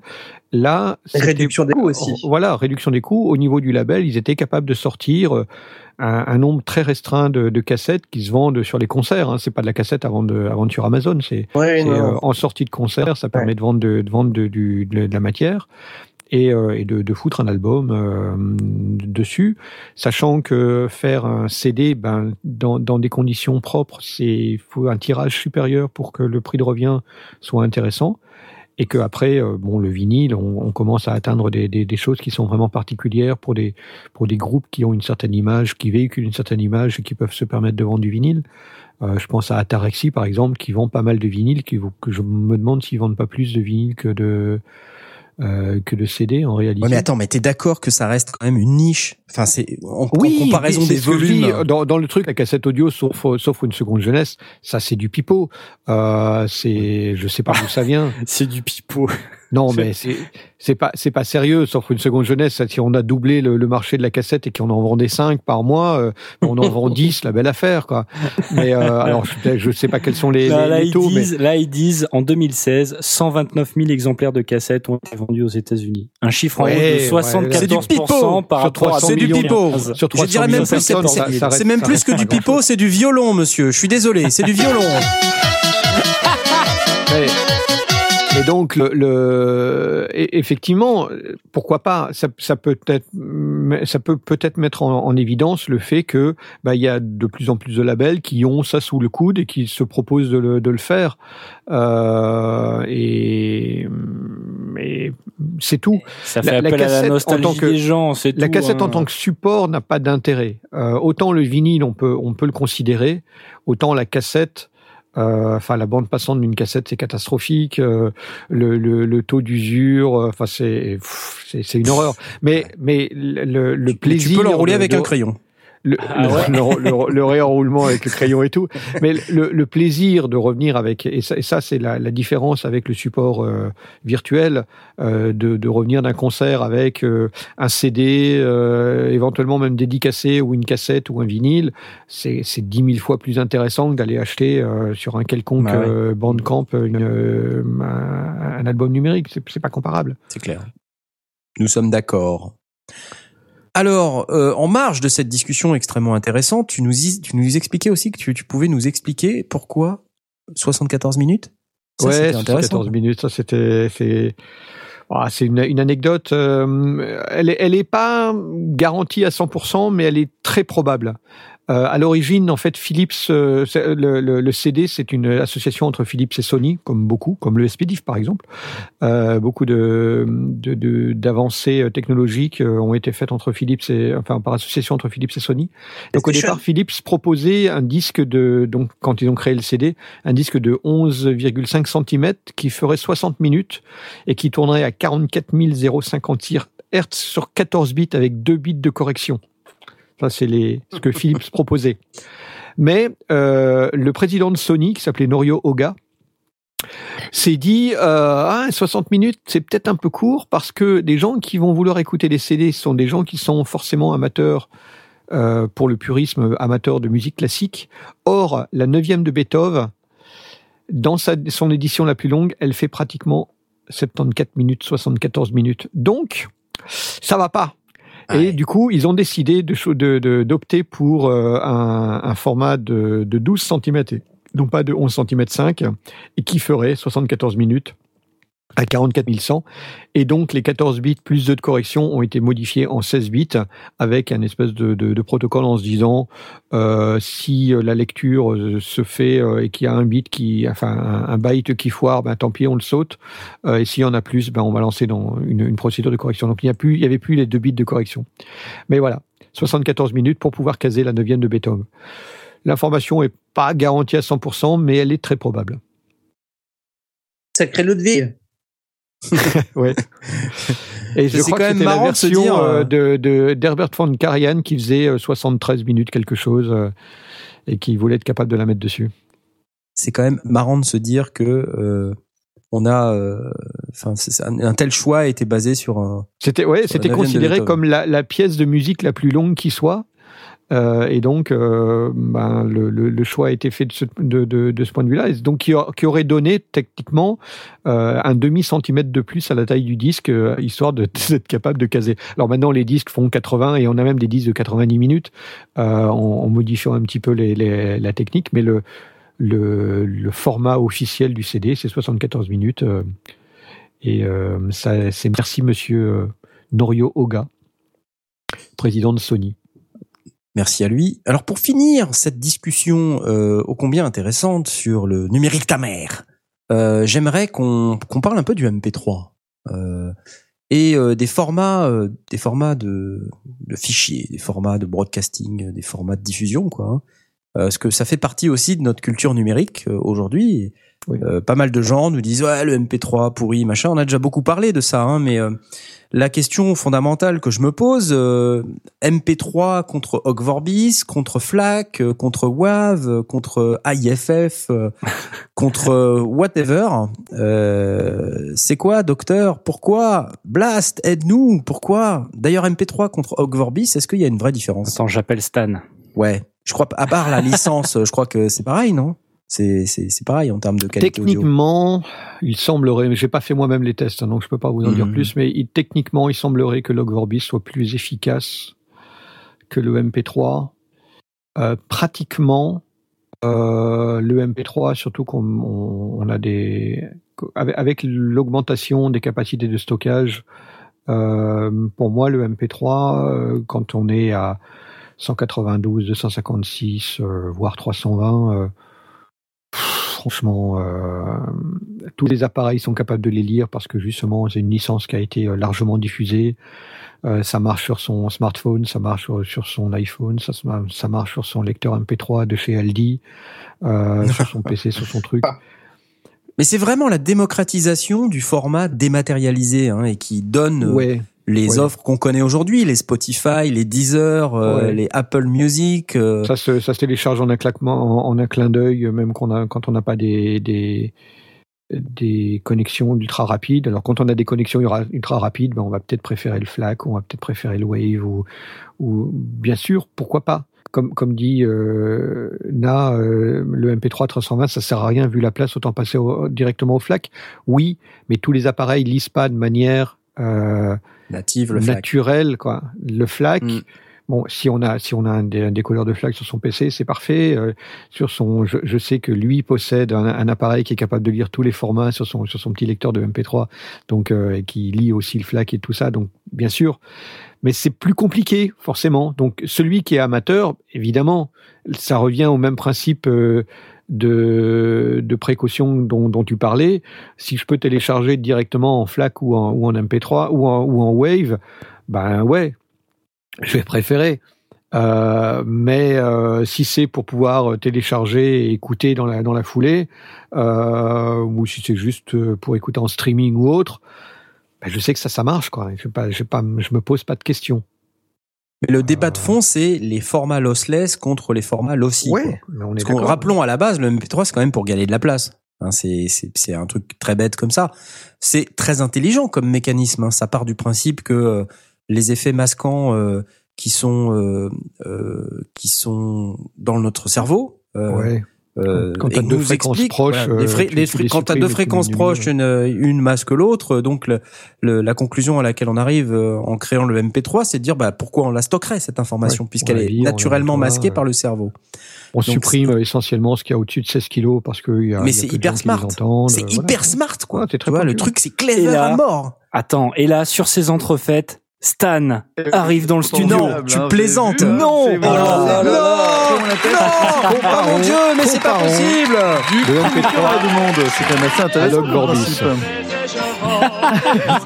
Il y avait longtemps Je suis content de vous entendre, les amis. Je suis Ça pas va Bah, salut, parce que Stan je suis en fin fond du développement d'un truc très rigolo qui devrait sortir cet été. ou C'est cet- vrai, les Voilà, croissants, les fameux croissants. un truc qui se prend au petit déjeuner. Plein de croissants, exactement. Ah là qui là là tout là chaud là le là. matin. Et, euh, et du coup, c'est pour ça que je me suis mis un peu de côté parce que voilà, il- sinon j'y arrive pas. Mais, euh, mais bon, là, j'avoue que si vous parlez effectivement des formats de compression et MP3, MP3 versus, versus Hog Ah, ça y est. Ah, mon Dieu. euh, Il euh, intervient, il est- il est- impossible, il a fallu qu'il euh, intervienne. Alors, je t'avoue que je, je vous écoutais pas, du coup, j'étais plutôt euh, en train de manger euh, des céréales, donc. euh, oui, Quoi? 22h48, tout est logique. Du coup, je ne sais pas si vous avez commencé à parler des différents formats. euh, je vous vois passer vos tweets. Ah bah oui, non mais on, donc, est- on, on fait des trucs, ouais. Vous êtes déjà largement en avance, mais. Non, mais la question, c'était plutôt, mais en termes de qualité audio. Bon, à part Mm. la licence, où là, tu vas pouvoir débattre avec nous pendant des années euh, sur ce sujet, très important. Euh, la qualité audio, quelque part, c'est pareil, non? Ah non, ah non, non, non, clairement pas. Ah non, non, non, mais genre, Ah, non, mais genre ah, carrément pas. Genre, Carrément pas. non. Aïe à, à débit égal, Ouais. le Vorbis est largement meilleur. Et on va dire en 2016, c'est dommage, de, en 2017, pardon, ce serait dommage de faire du Vorbis quand t'as du Opus qui est là et juste qui t'attend et qui te regarde Ah, avec du ses yeux en me disant bonjour, bonjour. Genre juste Opus qui est euh, littéralement le meilleur format Lossy qui existe. Juste, genre, euh, des, des études, ils en ont fait tout un tas chez Xifi, chez Xif, pardon, euh, qui sont ceux qui ont fait euh, ce truc-là, euh, et juste qui est complètement, mais genre, ça défonce tout ce qui existe, que ce soit du MP3. La seule chose qui, des fois, mais dans certains cas extrêmement précis, est meilleur que le Opus, c'est du, euh, c'est de l'AAC+, donc ce qu'on appelle le E HEACV2, mais déjà, c'est un truc improbable que genre personne n'utilise jamais parce que genre, c'est, voilà, c'est utilisé dans certains cas, dans les réseaux de téléphone, et ça, dans certains cas très rares, c'est meilleur. Mais sinon, juste cherchez pas. Si vous voulez vraiment, si vous avez pas de problème de savoir euh, si la personne en face pourra vous l'entendre, Opus, juste, c'est génial. Sinon, après, pour publier, ben, vous faites comme tout le monde, vous faites un MP3 de pas de mauvaise qualité parce qu'aujourd'hui, les gens ont tellement du débit qu'on s'en fout complètement. Et euh, sinon, euh, vous pouvez faire un petit peu d'AC, c'est pas, c'est pas ouf, ouf, mais voilà. Et sinon, du Vorbis, si vous voulez être sympa. Mais Opus, vraiment, euh, Opus, c'est chouette. Opus, c'est vraiment donc, donc, cool. vous serez euh, plutôt à publier en double format ou triple format. bah, pour anecdote, pour les croissants, c'est ce qui va se passer. C'est-à-dire que, comme vous l'aurez compris, euh, je, désolé, je fais un peu de pub, mais c'est vrai. Mais vas-y, Euh, le- principe- c'est pas, le principe c'est des pas de la publicité, c'est de l'information. allô. Exactement, d'une très bonne information. Donc l'intérêt euh, de, des euh, de, des croissants, c'est que vous avez un seul fichier en fait qui contient toute la toute la matinale et vous avez vraiment l'impression que ce soit une matinale, c'est pas plusieurs éléments. Donc du coup, on va générer euh, automatiquement euh, cet cet élément-là. Donc nous, on va le faire en interne en FLAC jusqu'au dernier moment et puis à la fin, il va falloir qu'on le qu'on le convertisse. On va le convertir dans deux formats. On va le faire en Opus et en AAC. Donc ce HE AAC V2 là que je vous ai vomi tout à l'heure. Euh, ben en fait, ce truc-là, c'est quand même convertible, mais c'est un bordel sans nom pour le faire, je vous imagine pas. Puis d'ailleurs, c'est plein de brevets de partout. Heureusement, on est en Europe, on s'en fout, mais là, on- je vous imagine pas si un jour on le fait aux États-Unis. Et euh, et ce truc-là, euh, oui, je le fais dans, du coup dans les deux formats, puisque Android a aucun problème avec Opus et Apple sont des vrais cons. Donc du coup, voilà, on fait ce qu'on peut avec Apple, donc on fournit un truc qu'ils aiment bien. Et vu qu'ils ont les des parts dans les brevets que je vous ai expliqué à 30 secondes du HE AAC V2, donc bref de la AC quoi, AAC+ aussi c'est appelé dans le, dans le langage courant. Et ben euh, voilà, du coup on le fait dans les deux formats. Mais euh, non, en, 2000 en 2017, c'est dommage de sortir du MP3, sauf si euh, c'est pour euh, de la distribution de masse. Donc si vous voulez faire un podcast, oui, vous n'allez pas faire un autre truc. Faites du MP3, tout le monde est content. Vous mettez du 320 kilobits seconde en, variable. Enfin, du coup, c'est pas du 320, mais vous aurez compris. Et puis on s'en fout quoi. Genre en, en 2017, ce problème-là, il est résolu dans le sens où tout tout le monde s'en cogne de la taille que ça fait. On va pas mentir, mais vraiment. Bah, À une époque, ça avait du vrai sens quand t'avais un 56K et genre c'était hyper lent ou simplement une connexion qui était lente. Aujourd'hui, je veux pas être chiant, mais oui, on a, on a des connexions qui sont assez lentes, mais enfin, vous prenez n'importe quel téléphone euh, avec un peu de 3G ou la 4G, le, votre fichier, il le télécharge hyper vite, quoi.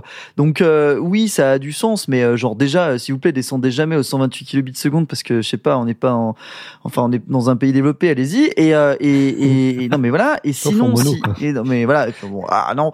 Et puis, oui, surtout si vous avez du mono. Non, mais puis même, euh, je dirais, j'ajouterais aussi euh, si vous avez envie de distribuer des flaques, alors déjà, s'il vous plaît, ne convertissez pas, mais ça vous l'avez déjà dit, mais ne convertissez pas une source qui est déjà lossy en lossless. Oh, bah non, oh, bah non, non. mais non mais faut le rappeler parce qu'il y a des gens qui te sortent ça et se disent ah alors je viens pour ouais. diffuser un truc euh, je l'ai mis en flac tu verras c'est de bonne qualité alors c'était quoi d'abord? Bah euh, un MP3 mais de bonne qualité hein. non mais ta gueule donc euh, justement laissez votre MP3 ça ira bien donc il y a ça et le deuxième truc euh, qui est important oui c'est vraiment le FLAC maintenant commence à être de plus en plus supporté Euh, enfin on va dire plutôt euh, supporté c'est pas le bon terme je crois c'est euh, compatible avec, parce qu'en français supporté, je crois que ça veut pas dire ça. Euh, donc euh, voilà, donc ça commence à être vraiment accessible aux, différents lecteurs que vous avez. C'est de plus en plus rare de trouver un lecteur qui ne lit pas le FLAC. D'autant plus que maintenant, à partir de bah, cette version-là de Firefox, celle qui est sortie il y a quelques semaines, c'est même directement lisible dans votre navigateur sur Firefox et Chrome le supporte aussi depuis un certain moment, on le supportera bientôt. Donc là, normalement, on va dire en mars, eh ben vous avez tous les navigateurs qui raisonnablement le lisent quoi. Et je sens que Knarf est hyper content que je sois venu. non, ça va, ça va. Non, non. Je... Stan, c'est pas paradoxal ce que tu ce que tu dis euh, Mhm. au, au sujet de, des débits et des, des capacités de stockage qui sont énormes et de travailler en FLAC alors que tu pourrais tout aussi bien travailler en natif, en Wave ou en AIF. Euh, sans te casser les pieds par une compression même Alors. lossless, pourquoi se casser les pieds à faire de la CPU supplémentaire? Alors, parce que autant de passer d'un facteur, genre de passer de 3 à 4, c'est embêtant. Par contre, de passer de 3 à 50, oui, il y a une vraie différence. C'est-à-dire que là, vraiment, c'est genre... c'est un pour quatre euh, le, le, le, le, le FLAC. Hmm, T'es sûr? Moi, il me semblait quand même que c'était un peu plus agressif que ça, mais... euh, 4 pour 1, 4 pour 1. Ouais, tu penses? Bon, enfin, en tout cas, c'est quand même euh, là, là, tu, là, quand même, il y a une grosse différence. euh, 4 pour 1, euh, c'est quand même non négligeable. Alors Ouais. que, euh, franchement, la différence entre, euh, euh, si on prend dans du, dans du average, hein, évidemment, ou du, ou du variable, euh, en vrai, à augmenter un petit peu la qualité, c'est pas beaucoup de, de mégas de plus, quoi. Et euh, t'iras rarement à deux fois plus gros. Enfin, si évidemment, si tu fais si effectivement, si on m'écoute euh, de, de A à Z, effectivement, on va, on va dire, ah, mais tu te fous de ma gueule. Si je dis, effectivement, tu passes du 128 au 320, effectivement, on va être à 2,5 fois la taille si on est sur du bitrate constant. Là-dessus, je suis d'accord. Mm. Voilà. Mais après, si vous faites du bitrate variable et que vous faites à peu près et puis vous laissez l'encodeur faire son boulot, en vrai, euh, voilà. Je- enfin, il y a quand même euh, une belle amélioration à simplement faire du, euh, du lossy à 320. Franchement, du lossy à 320, c'est transparent, quoi. Réussir à entendre la différence. Oui, oui, oui. Enfin, voilà. Enfin, toi, bonnes tu erreurs. t'étais, d'ailleurs, tu l'avais bien montré, euh, Blast, à plusieurs sais on avait fait des occasion. tests. On s'en rend pas compte, quoi. Mais par contre, le 128, enfin, le 128 kilobits, je trouve qu'on le- l'entend. euh, Il y avait une super, enfin, vous l'avez peut-être déjà lié, mais il y a une super, un super article de NPR, qui s'y connaissent bien. Pure. NPR, Excellent NPR. accent, bravo. NPR, euh, NPR. Donc NPR euh, qui avait fait un super article sur ça où il vous proposait trois. Alors évidemment c'était euh, c'était du, du Wave hein, qui te balançait dans ton dans ton dans ton euh, dans ton navigateur, Euh, mais c'était un peu long à charger la page. Mais c'était génial parce que du coup il vous prenait des petits extraits de 20 secondes ou 30 secondes, je sais plus, euh, de différents artistes euh, dans différents styles. Et il vous dit allez c'est quoi le c'est quoi le Wave? Et c'était hyper dur de trouver. Enfin, du coup, vraiment, le blind test euh, assez standard, quoi, et euh, Ouais, très accessible. C'est compliqué. On l'a Et fait sur après c'est compliqué. ouais. Ouais, quand tu le choisis, du coup, et ben il te dit ah bah non ou ah bah oui. Et à la fin, t'as un petit truc. Faudrait que je retrouve le lien, c'est assez rigolo. Euh, et euh, oui, ça vous montre euh, par A plus B qu'on en fait tout un plat. Là, parfois c'est pas c'est pas très nécessaire quoi. Mais bon, si vous avez vraiment donc pour revenir peut-être sur le sujet, euh, sur la petite astuce pour le gars qui se pose la question, euh, ben moi je recommande c'est du MP3 320 kilobits en variable. Vous avez trouvé l'équivalent. Et euh, sinon, euh, si vous voulez vraiment, vous avez le, le contrôle de à qui vous l'envoyez bah, soit du FLAC, soit euh, de l'Opus, quoi, parce que Opus c'est génial. Enfin, Opus, quoi, C'est génial. c'est génial. Alors les sondiers, on est en MP3 192. Euh, faudrait qu'on monte à 320, c'est vrai, c'est vrai. Ben, ouais, ou je sais pas, 150, enfin, je sais pas, c'est d'améliorer. Mm, ouais, ouais, non.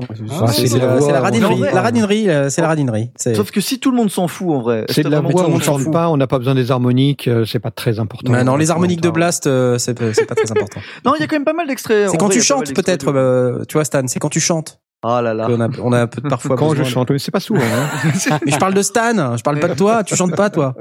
Mais euh, on- il peut chanter aussi. Euh, je crois qu'il Non, il ne chante pas, il est occupé euh, à de- blablablaster. Voilà. Bon, j'espère que j'ai pas fait un trop long de laïus, mais. euh, Non, non, non, non, c'est très bien. Donc en fait, justement, on se posait la question FLAC versus euh, WAV versus euh, IFF versus Ogvorbis Opus euh, MP3. Donc voilà, tu as répondu à notre question, c'est parfait. euh, Euh, dans cette magnifique émission numérique ta mère. Euh, J'adore ce nom. voilà. J'ai vu ce nom passer, c'est formidable. C'est tellement des bons goûts, c'est c'est extraordinaire. Voilà. c'est génial. Et euh, bah donc ça, ça, ça conclut d'ailleurs notre débat merde. sur le. Sur, non, mais c'est vrai. Ça conclut notre débat sur le numérique euh, Tu puisque vas pouvoir nous donner ton coup à dire. avant de partir. euh. Oh. Voilà. Bah, ok. non, mais Oui, c'est ce que tu vas pouvoir nous. Donc je vous propose, chers amis, de passer à la rubrique les coups de cœur des sondiers. C'est tout de suite. Ça commence par Blast. As usual. Bah ouais. Euh, Qu'est-ce que j'ai mis moi dans mes coups de cœur? J'ai mis, Ah euh, oui, euh, le Sound on Sound qui a fait, qui a sorti ses The Ward. Ah. Oh, ça vaut ce que ça vaut. Il y a une liste de trucs. Il y a, il y a des grands, grands standards qu'on connaît par cœur. Ils ont fait ça. Ils ont annoncé au moment du NAM, si ma mémoire est bonne. Alors dedans, on y trouve des, des produits dont on rêve et des produits plus accessibles. On a des trucs du genre. euh, euh, Qu'est-ce qu'on a? Tiens, le, le DAO Software, c'est l'Apple Logic Pro X. Ouais, mais Euh, Ozone 7 pour Whatever, euh, Software quoi. Plugin. euh, oui, c'est bien parce que c'est leur Mixing Controller SSL. Oz- Ozone 7, c'est leur sponsor, donc c'est bien. Ouais, Bon, mettre probablement. en Mais on y trouve la, la- en live sound product la, la Behringer X32. Euh, le DT 880 Bayard Dynamics comme headphone, c'est celui de Stan, si je ne m'abuse. Le, pardon, 880 moi j'ai été très perturbé parce que j'écrivais en même temps ce que j'allais dire juste le après. Tu dis- Bayard C'est quoi Dynamics ton 880. Dynamics DT80 ou 990 tu as Ah non, non, là le dynamique que j'ai en ce moment? Non, c'est Non, le, ton headphone, ton, ton casque. Ah mon casque Non, c'est c'est c'est un truc horrible. C'est un c'est un Philips. euh, Non non mais non mais je vais vous dire, je vais vous dire le truc. C'est le Philips SHP 2000. mais c'est extraordinaire Ah, Ok. ce truc. Mais t'as eu un Bayard Dynamics pendant un temps, non? Ah non.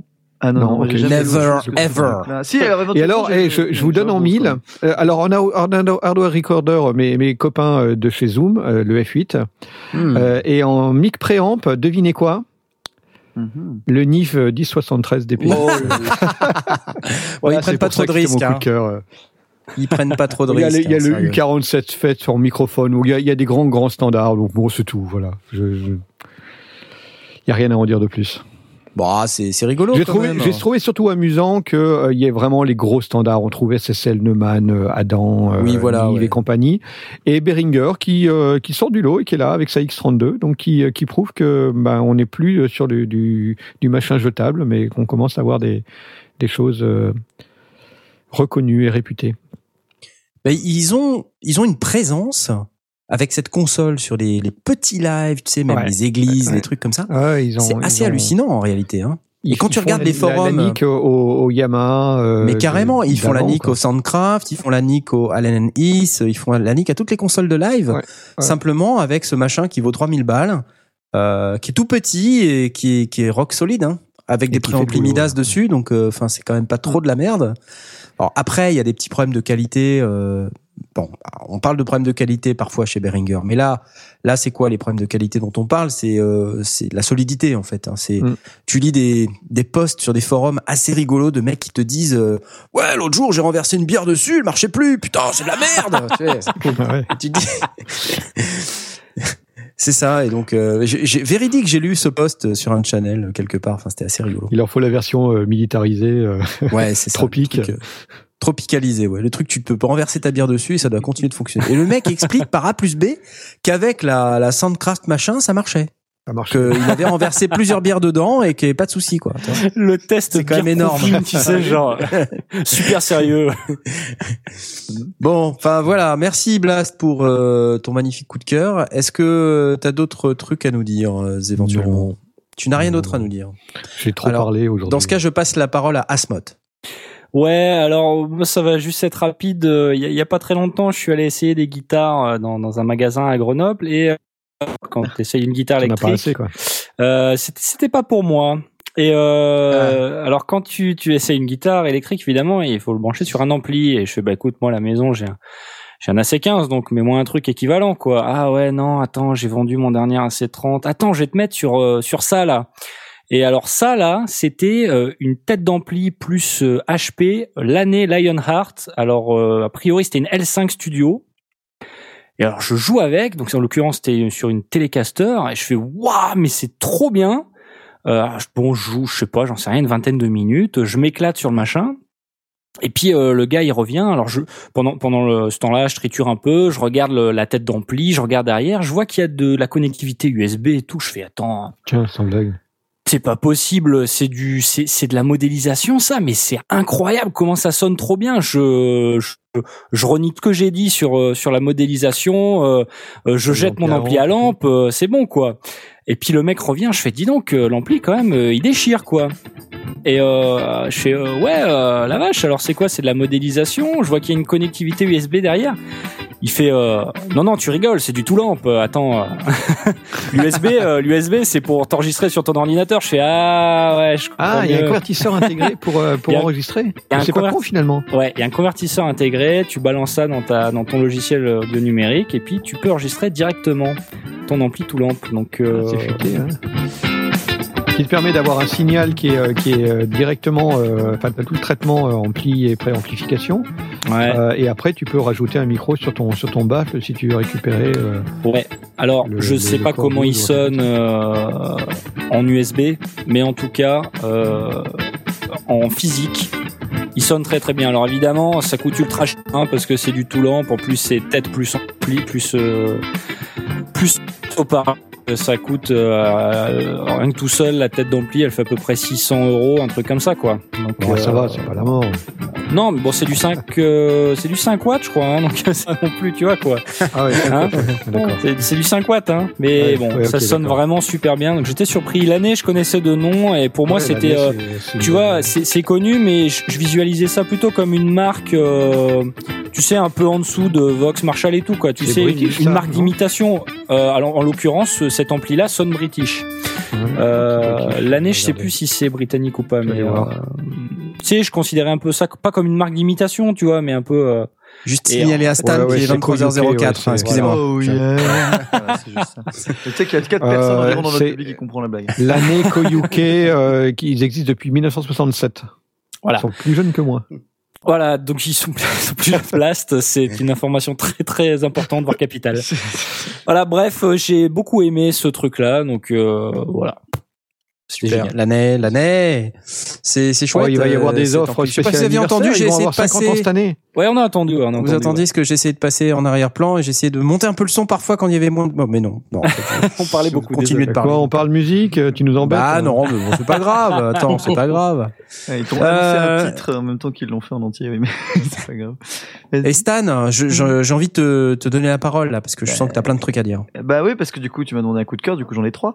Euh, déjà, j'ai un, un coup de cœur. Alors, c'est que peut-être des trucs que vous avez déjà eu l'occasion de parler, mais si c'est pas le cas, c'est chouette. Euh, Un coup de cœur pas audio, mais qui parle d'audio. Euh, si vous êtes abonné à, à, eux, sinon si vous l'êtes pas, c'est peut-être une bonne occasion de le faire. Il y a les jours qui euh, déjà l'année dernière avaient commencé à, à traiter le sujet euh, de l'industrie et c'est terrible à dire, oui, c'est l'industrie du streaming, euh, mais dans le sens de streaming légal, hein, genre Spotify, oui, oui, Spotify, Co, ouais, tout à fait. dans un dans une ce qui s'appelle les obsessions, c'est des dossiers qui font, ça se lit très très bien.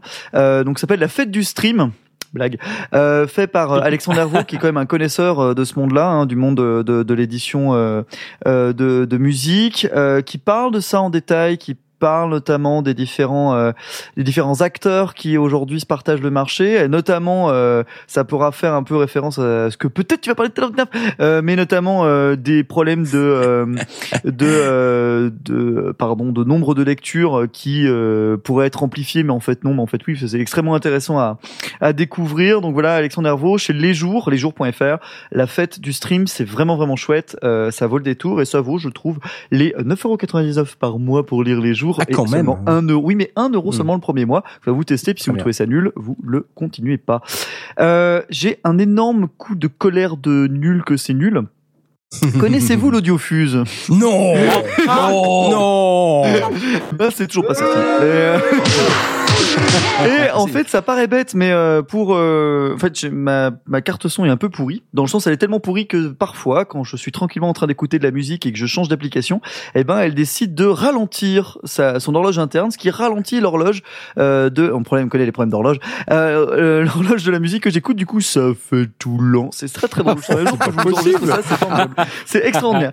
En plus, c'est quasiment reproductible, c'est terrible. Donc, ils ont des bugs à la con, c'est ça marche pas très bien et surtout, vous l'avez peut-être entendu, j'ai pas exactement le même son qu'avant parce que mes anciens collègues euh, de là où je bossais avant m'ont offert un micro tellement badass puisque j'ai un SM7B maintenant. Ah ouais, ouais. Je suis hyper content. Le truc c'est que du coup ben je le balance euh, dans un truc qui est préamplifié mais à l'arrache c'est dégueulasse.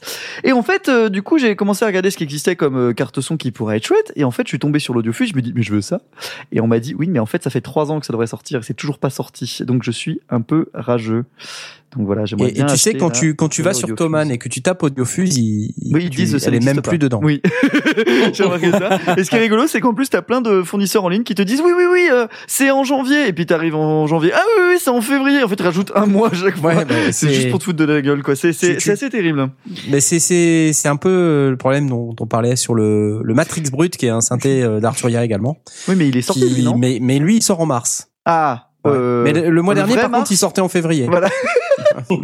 non mais c'est incroyable d'avoir autant de vaporware, enfin de vapor, euh, je sais pas, du- c'est pas du ware du coup, mais si c'est comme Ah, l'hardware. ouais, Bah ouais, ouais, c'est assez euh, terrible. Et enfin, un coup de cœur vraiment audio, un coup de cœur de choses qu'on peut entendre. Euh, Est-ce que je vous ai parlé de France Info? Oui. À quel point j'adorais France Info, à quel point France Info, enfin pas forcément euh, France Info l'antenne, je m'en fous, pense pas que je Professionnel, fous, c'est intéressant.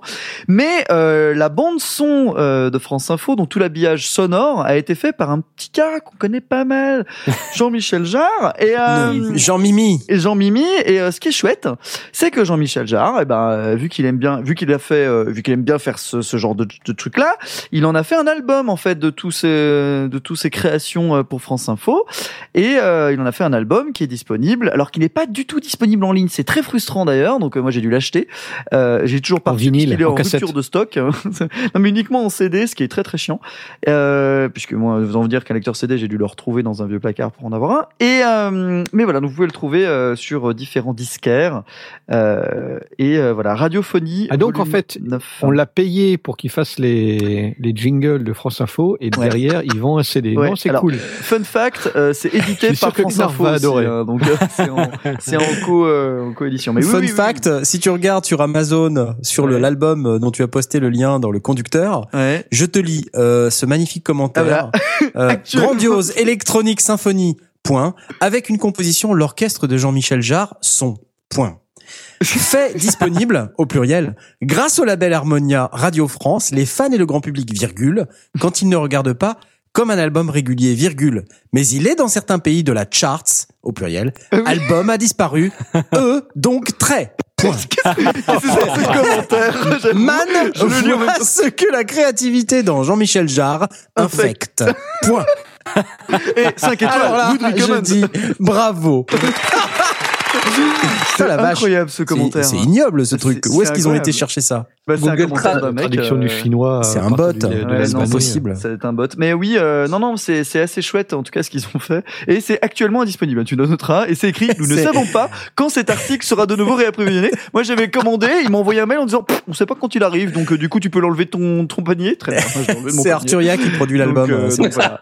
En vrai, euh, en vrai, il y, a un- par l'Audiofuse. il y a un vrai chenapan qui l'a intégralement euh, diffusé sur YouTube, donc c'est pas bien. N'allez pas l'écouter directement sur YouTube en intégralité, c'est mal pour l'artiste.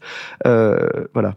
Mais euh, mais euh, c'est très c'est très chenapan, même si certains diront que ça a déjà été payé par l'argent public. Mais bref, c'est très très chouette. Du coup, euh, Radiophonie, volume 9 de Jean-Michel Jarre, France Info. Ouais Alors moi, je voulais débattre euh, cinq minutes euh, d'un coup. De... C'est même ni un coup de cœur ni un coup de gueule. C'est juste un coup de, pff, je sais pas. Euh, coup. je vois de- sur Internet, sur Facebook, euh, les réseaux sociaux, etc.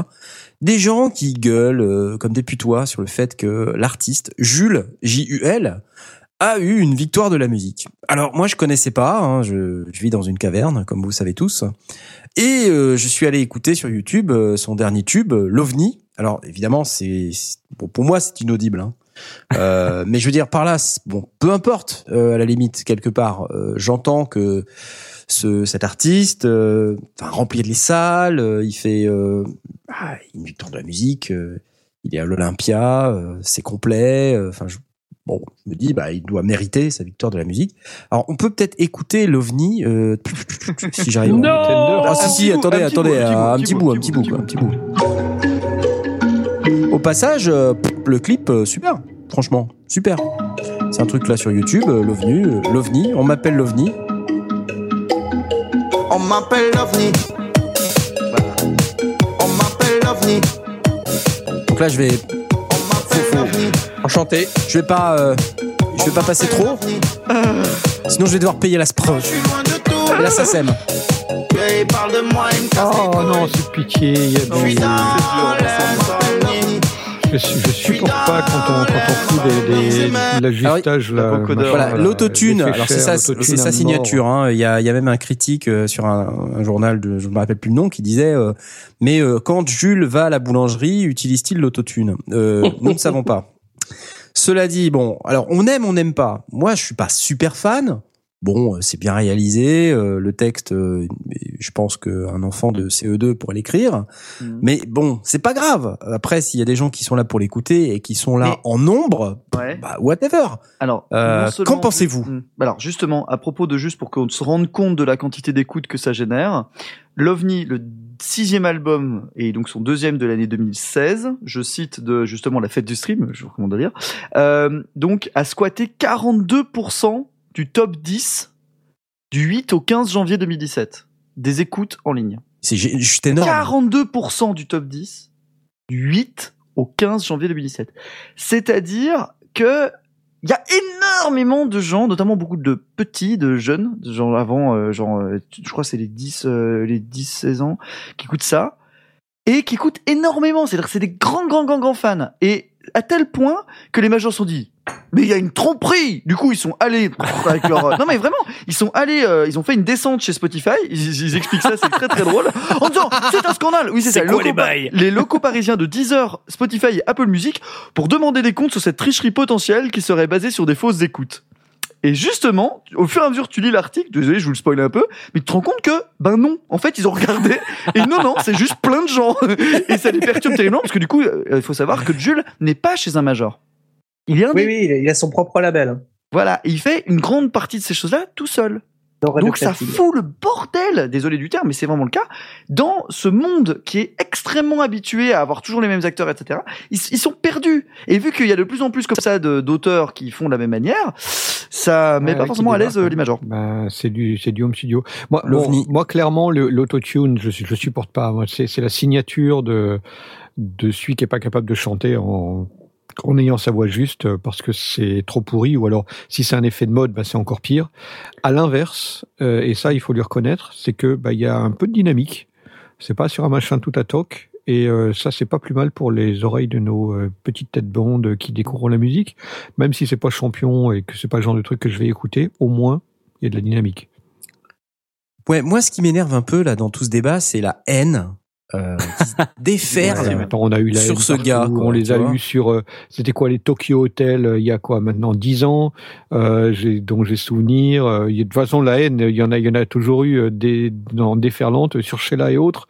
Euh, il y a eu, j'ai souvenir Tokyo Hotel, Justin Bieber, donc c'est pareil, on lui balance la même chose dans la tronche.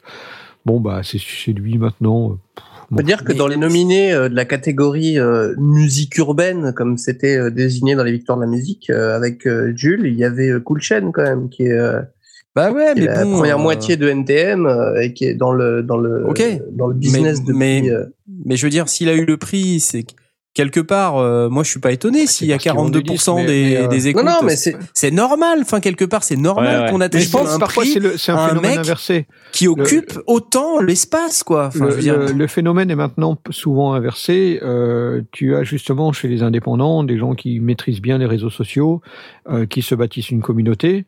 Euh, et puis une fois qu'ils ont la, co- la communauté, ils sortent un truc, ils vont en vendre, ils vont se faire Mais, écouter. Stromae, euh, et tant mieux. C'est parti comme ça. hein. C'est Ouais, le même on rappelle, principe, hein. oui, c'est le même Mm, mm. principe. Euh, D'ailleurs, je sais pas si vous avez eu l'occasion, euh, désolé, je veux pas non plus euh, squatter les coups de cœur de manière scandaleuse, mais j'espère que vous avez parlé dans les précédentes émissions de ce qu'a fait PV Nova avec. Euh, oui, Ouais, voilà, ouais, oui, ouais, la dernière. euh, Oh, mais euh, s'il te plaît, écoute, bah, hein, on prends quand même. euh, Ça aurait été scandaleux que vous le fassiez pas, donc y a je suis très heureux que vous l'ayez fait. Il y a eu un clash de Knarf, euh, c'était très sympa. Ah, mais, euh, parce qu'il avait sûrement pas écouté en fait. Mais putain. Vas-y Stan. Mais donc, ce que je voulais dire, c'est euh, voilà, c'est aussi des gens qui arrivent à mobiliser leur communauté, qui arrivent à mobiliser un peu des gens autour d'eux et qui font sans doute beaucoup plus euh, d'auditeurs, on va dire réels, que certaines personnes qu'on essaie de vous mettre en avant euh, euh, artificiellement. euh. Enfin, il suffit de voir n'importe quelle euh, critique de des euh, Energy Music Awards, des trucs du genre à la con, où c'est juste des gens qui ont été présélectionnés il y a des années par euh, des maisons de disques ou des machins comme ça. De ce côté-là, il est quand même assez positif de voir que ça on gagne un peu en peut-être un peu plus en authenticité dans, dans, dans ce genre de, de choses, dans le sens où voilà, c'est des gens qui sont qui se bougent et euh, et qui arrivent à mobiliser autour de leur Ouais, travail et pas juste parce qu'ils ont été sélectionnés par Pascal Neg quoi. Oui, mais la réalité, c'est que ça dérange. Hein, et ça, ça dérange pas Ouais, que les... Le succès Clément, dérange. oui. Juste le Non, succès c'est- dérange. le fait succès que dérange. Quelqu'un soit soit soit euh, soit connu euh, immédiatement, c'est nul. Enfin, c'est la base. C'est la base du- des gens qui veulent être euh, pas euh, mainstream. Enfin, tu vois, genre tu tu t'es mainstream, tu tu te fais défoncer parce que t'es mainstream. Enfin, c'est la base quoi. Ça a toujours existé. c'est la base.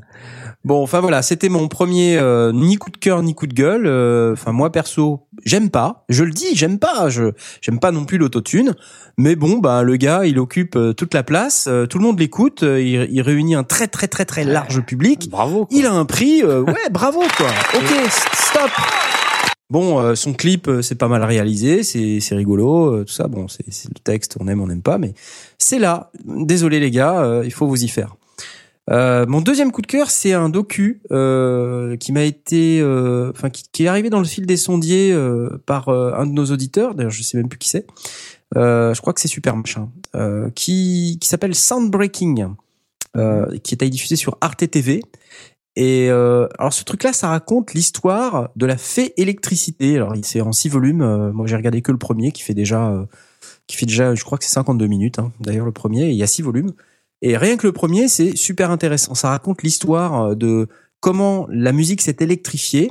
Alors ça parle de guitare beaucoup, ça parle de des micros, ça parle de, de la manière dont les, les artistes ont exploité l'électricité, et puis ça dérive progressivement sur du synthétiseur euh, avec des interventions de Jean Mimi euh, lui-même. euh. Donc c'est assez rigolo. Mais moi j'ai bien aimé le docu. Je trouvais que c'était très très bien foutu, euh, très prod de très bonne qualité, euh, très très bien euh, réalisé, très instructive. euh, Enfin vraiment un docu sympa. Donc je vous invite à le regarder. Il reste plus que 5 jours pour le regarder sur Arte TV. Ah, donc dépêchez-vous. Dépêchez-vous. Enfin, Évidemment, euh, euh, hors France, c'est invisible, je présume? En Allemagne, sûrement, non? Ouais, c'est France et Allemagne uniquement souvent. Ouais.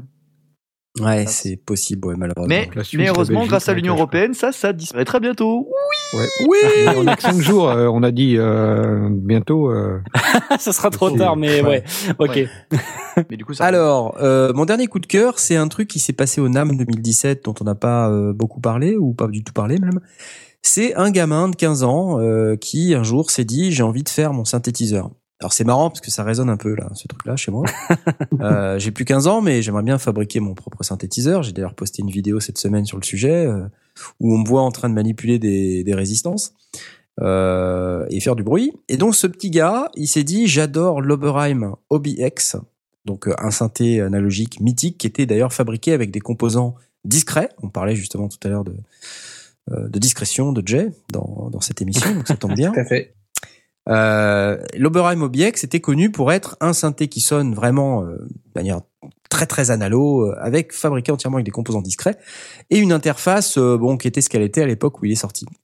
Euh, trois ans de boulot pour ce petit gars et en trois ans il a sorti un un rack expander synthé qui est la recréation complète de l'OBX mais avec une interface modernisée et, euh, et un son mais juste incroyable. Alors le gars maintenant il a 18 ans.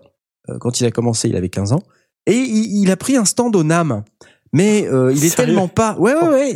Mais il est tellement pas habitué au truc qu'il s'est retrouvé dans les guitares et tout ça. Enfin c'est et donc c'est marrant parce que Sound on Sound et euh, Sonic State le racontent très bien. Il, le gars il est perdu au fin fond d'un d'un quartier qui est pas le sien quoi. Et il arrive avec un synthé euh, il est au milieu des amplis et des trucs et des machins et euh, c'est un geek, c'est un mec qui a, qui a vraiment euh, qui a mis tout ce qu'il tout ce qu'il pouvait dans son synthé et il le vend super bien et même quand il fait ses démos, euh, il est pas comme tous les autres fabricants, lui il fait le il, il fait des, des morceaux connus quoi, il, tu vois, il joue euh, Jump, euh, il joue euh, enfin c'est c'est rigolo. et euh, donc il en parle dans une vidéo, alors c'est c'est rigolo, je vais essayer d'en passer un petit bout mais euh, le gamin, il est euh, il est très très impressionnant. Et je vais essayer de vous passer euh, juste un tout petit bout de son interview. sounds that you can get, you know, the sounds that I heard on the records from the 70s and 80s with those discrete analog polyphonic monsters from, you know, Oberheim and, and other companies like that. So I decided, you know, when I was 15, three years ago, I'm not going to stop until I've got a prototype of exactly what I want. Which Voilà, is donc il explique que euh, à 15 ans, il a décidé de commencer à construire un prototype d'Oberheim et de pas s'arrêter jusqu'à ce qu'il ait quelque chose qui soit 100% satisfaisant. Start to finish, with a modern digital control panel avec un, une face avant euh, modernisée et numérisée.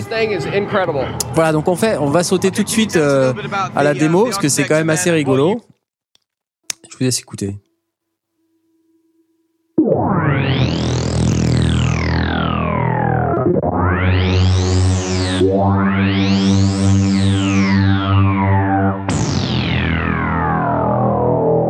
C'est pas dégueulasse pour un truc fabriqué à la maison. Ah, C'est clair. Impressionnant. Alors voilà, c'est là que c'est rigolo. Par un ado, quoi. Un ado, ouais. Mais tu dis, il le vend. Il le vend, il le vend 3500 dollars. Il a que deux prototypes qui marchent et il cherche à l'industrialiser. Putain. Écoute, écoute le son de ce truc. Waouh.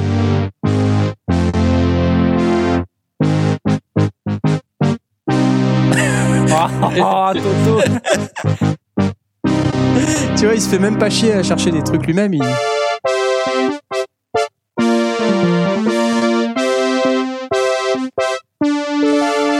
C'est assez fort le son. euh, le son qui, qui sort, c'est quand même assez énorme. Alors là, c'est Ah. là, c'est bon ça aussi. Alors, il tourne les boutons, il tourne les boutons. Ah ouais. On y est vraiment, hein. Ouais, c'est carrément ça. ouais.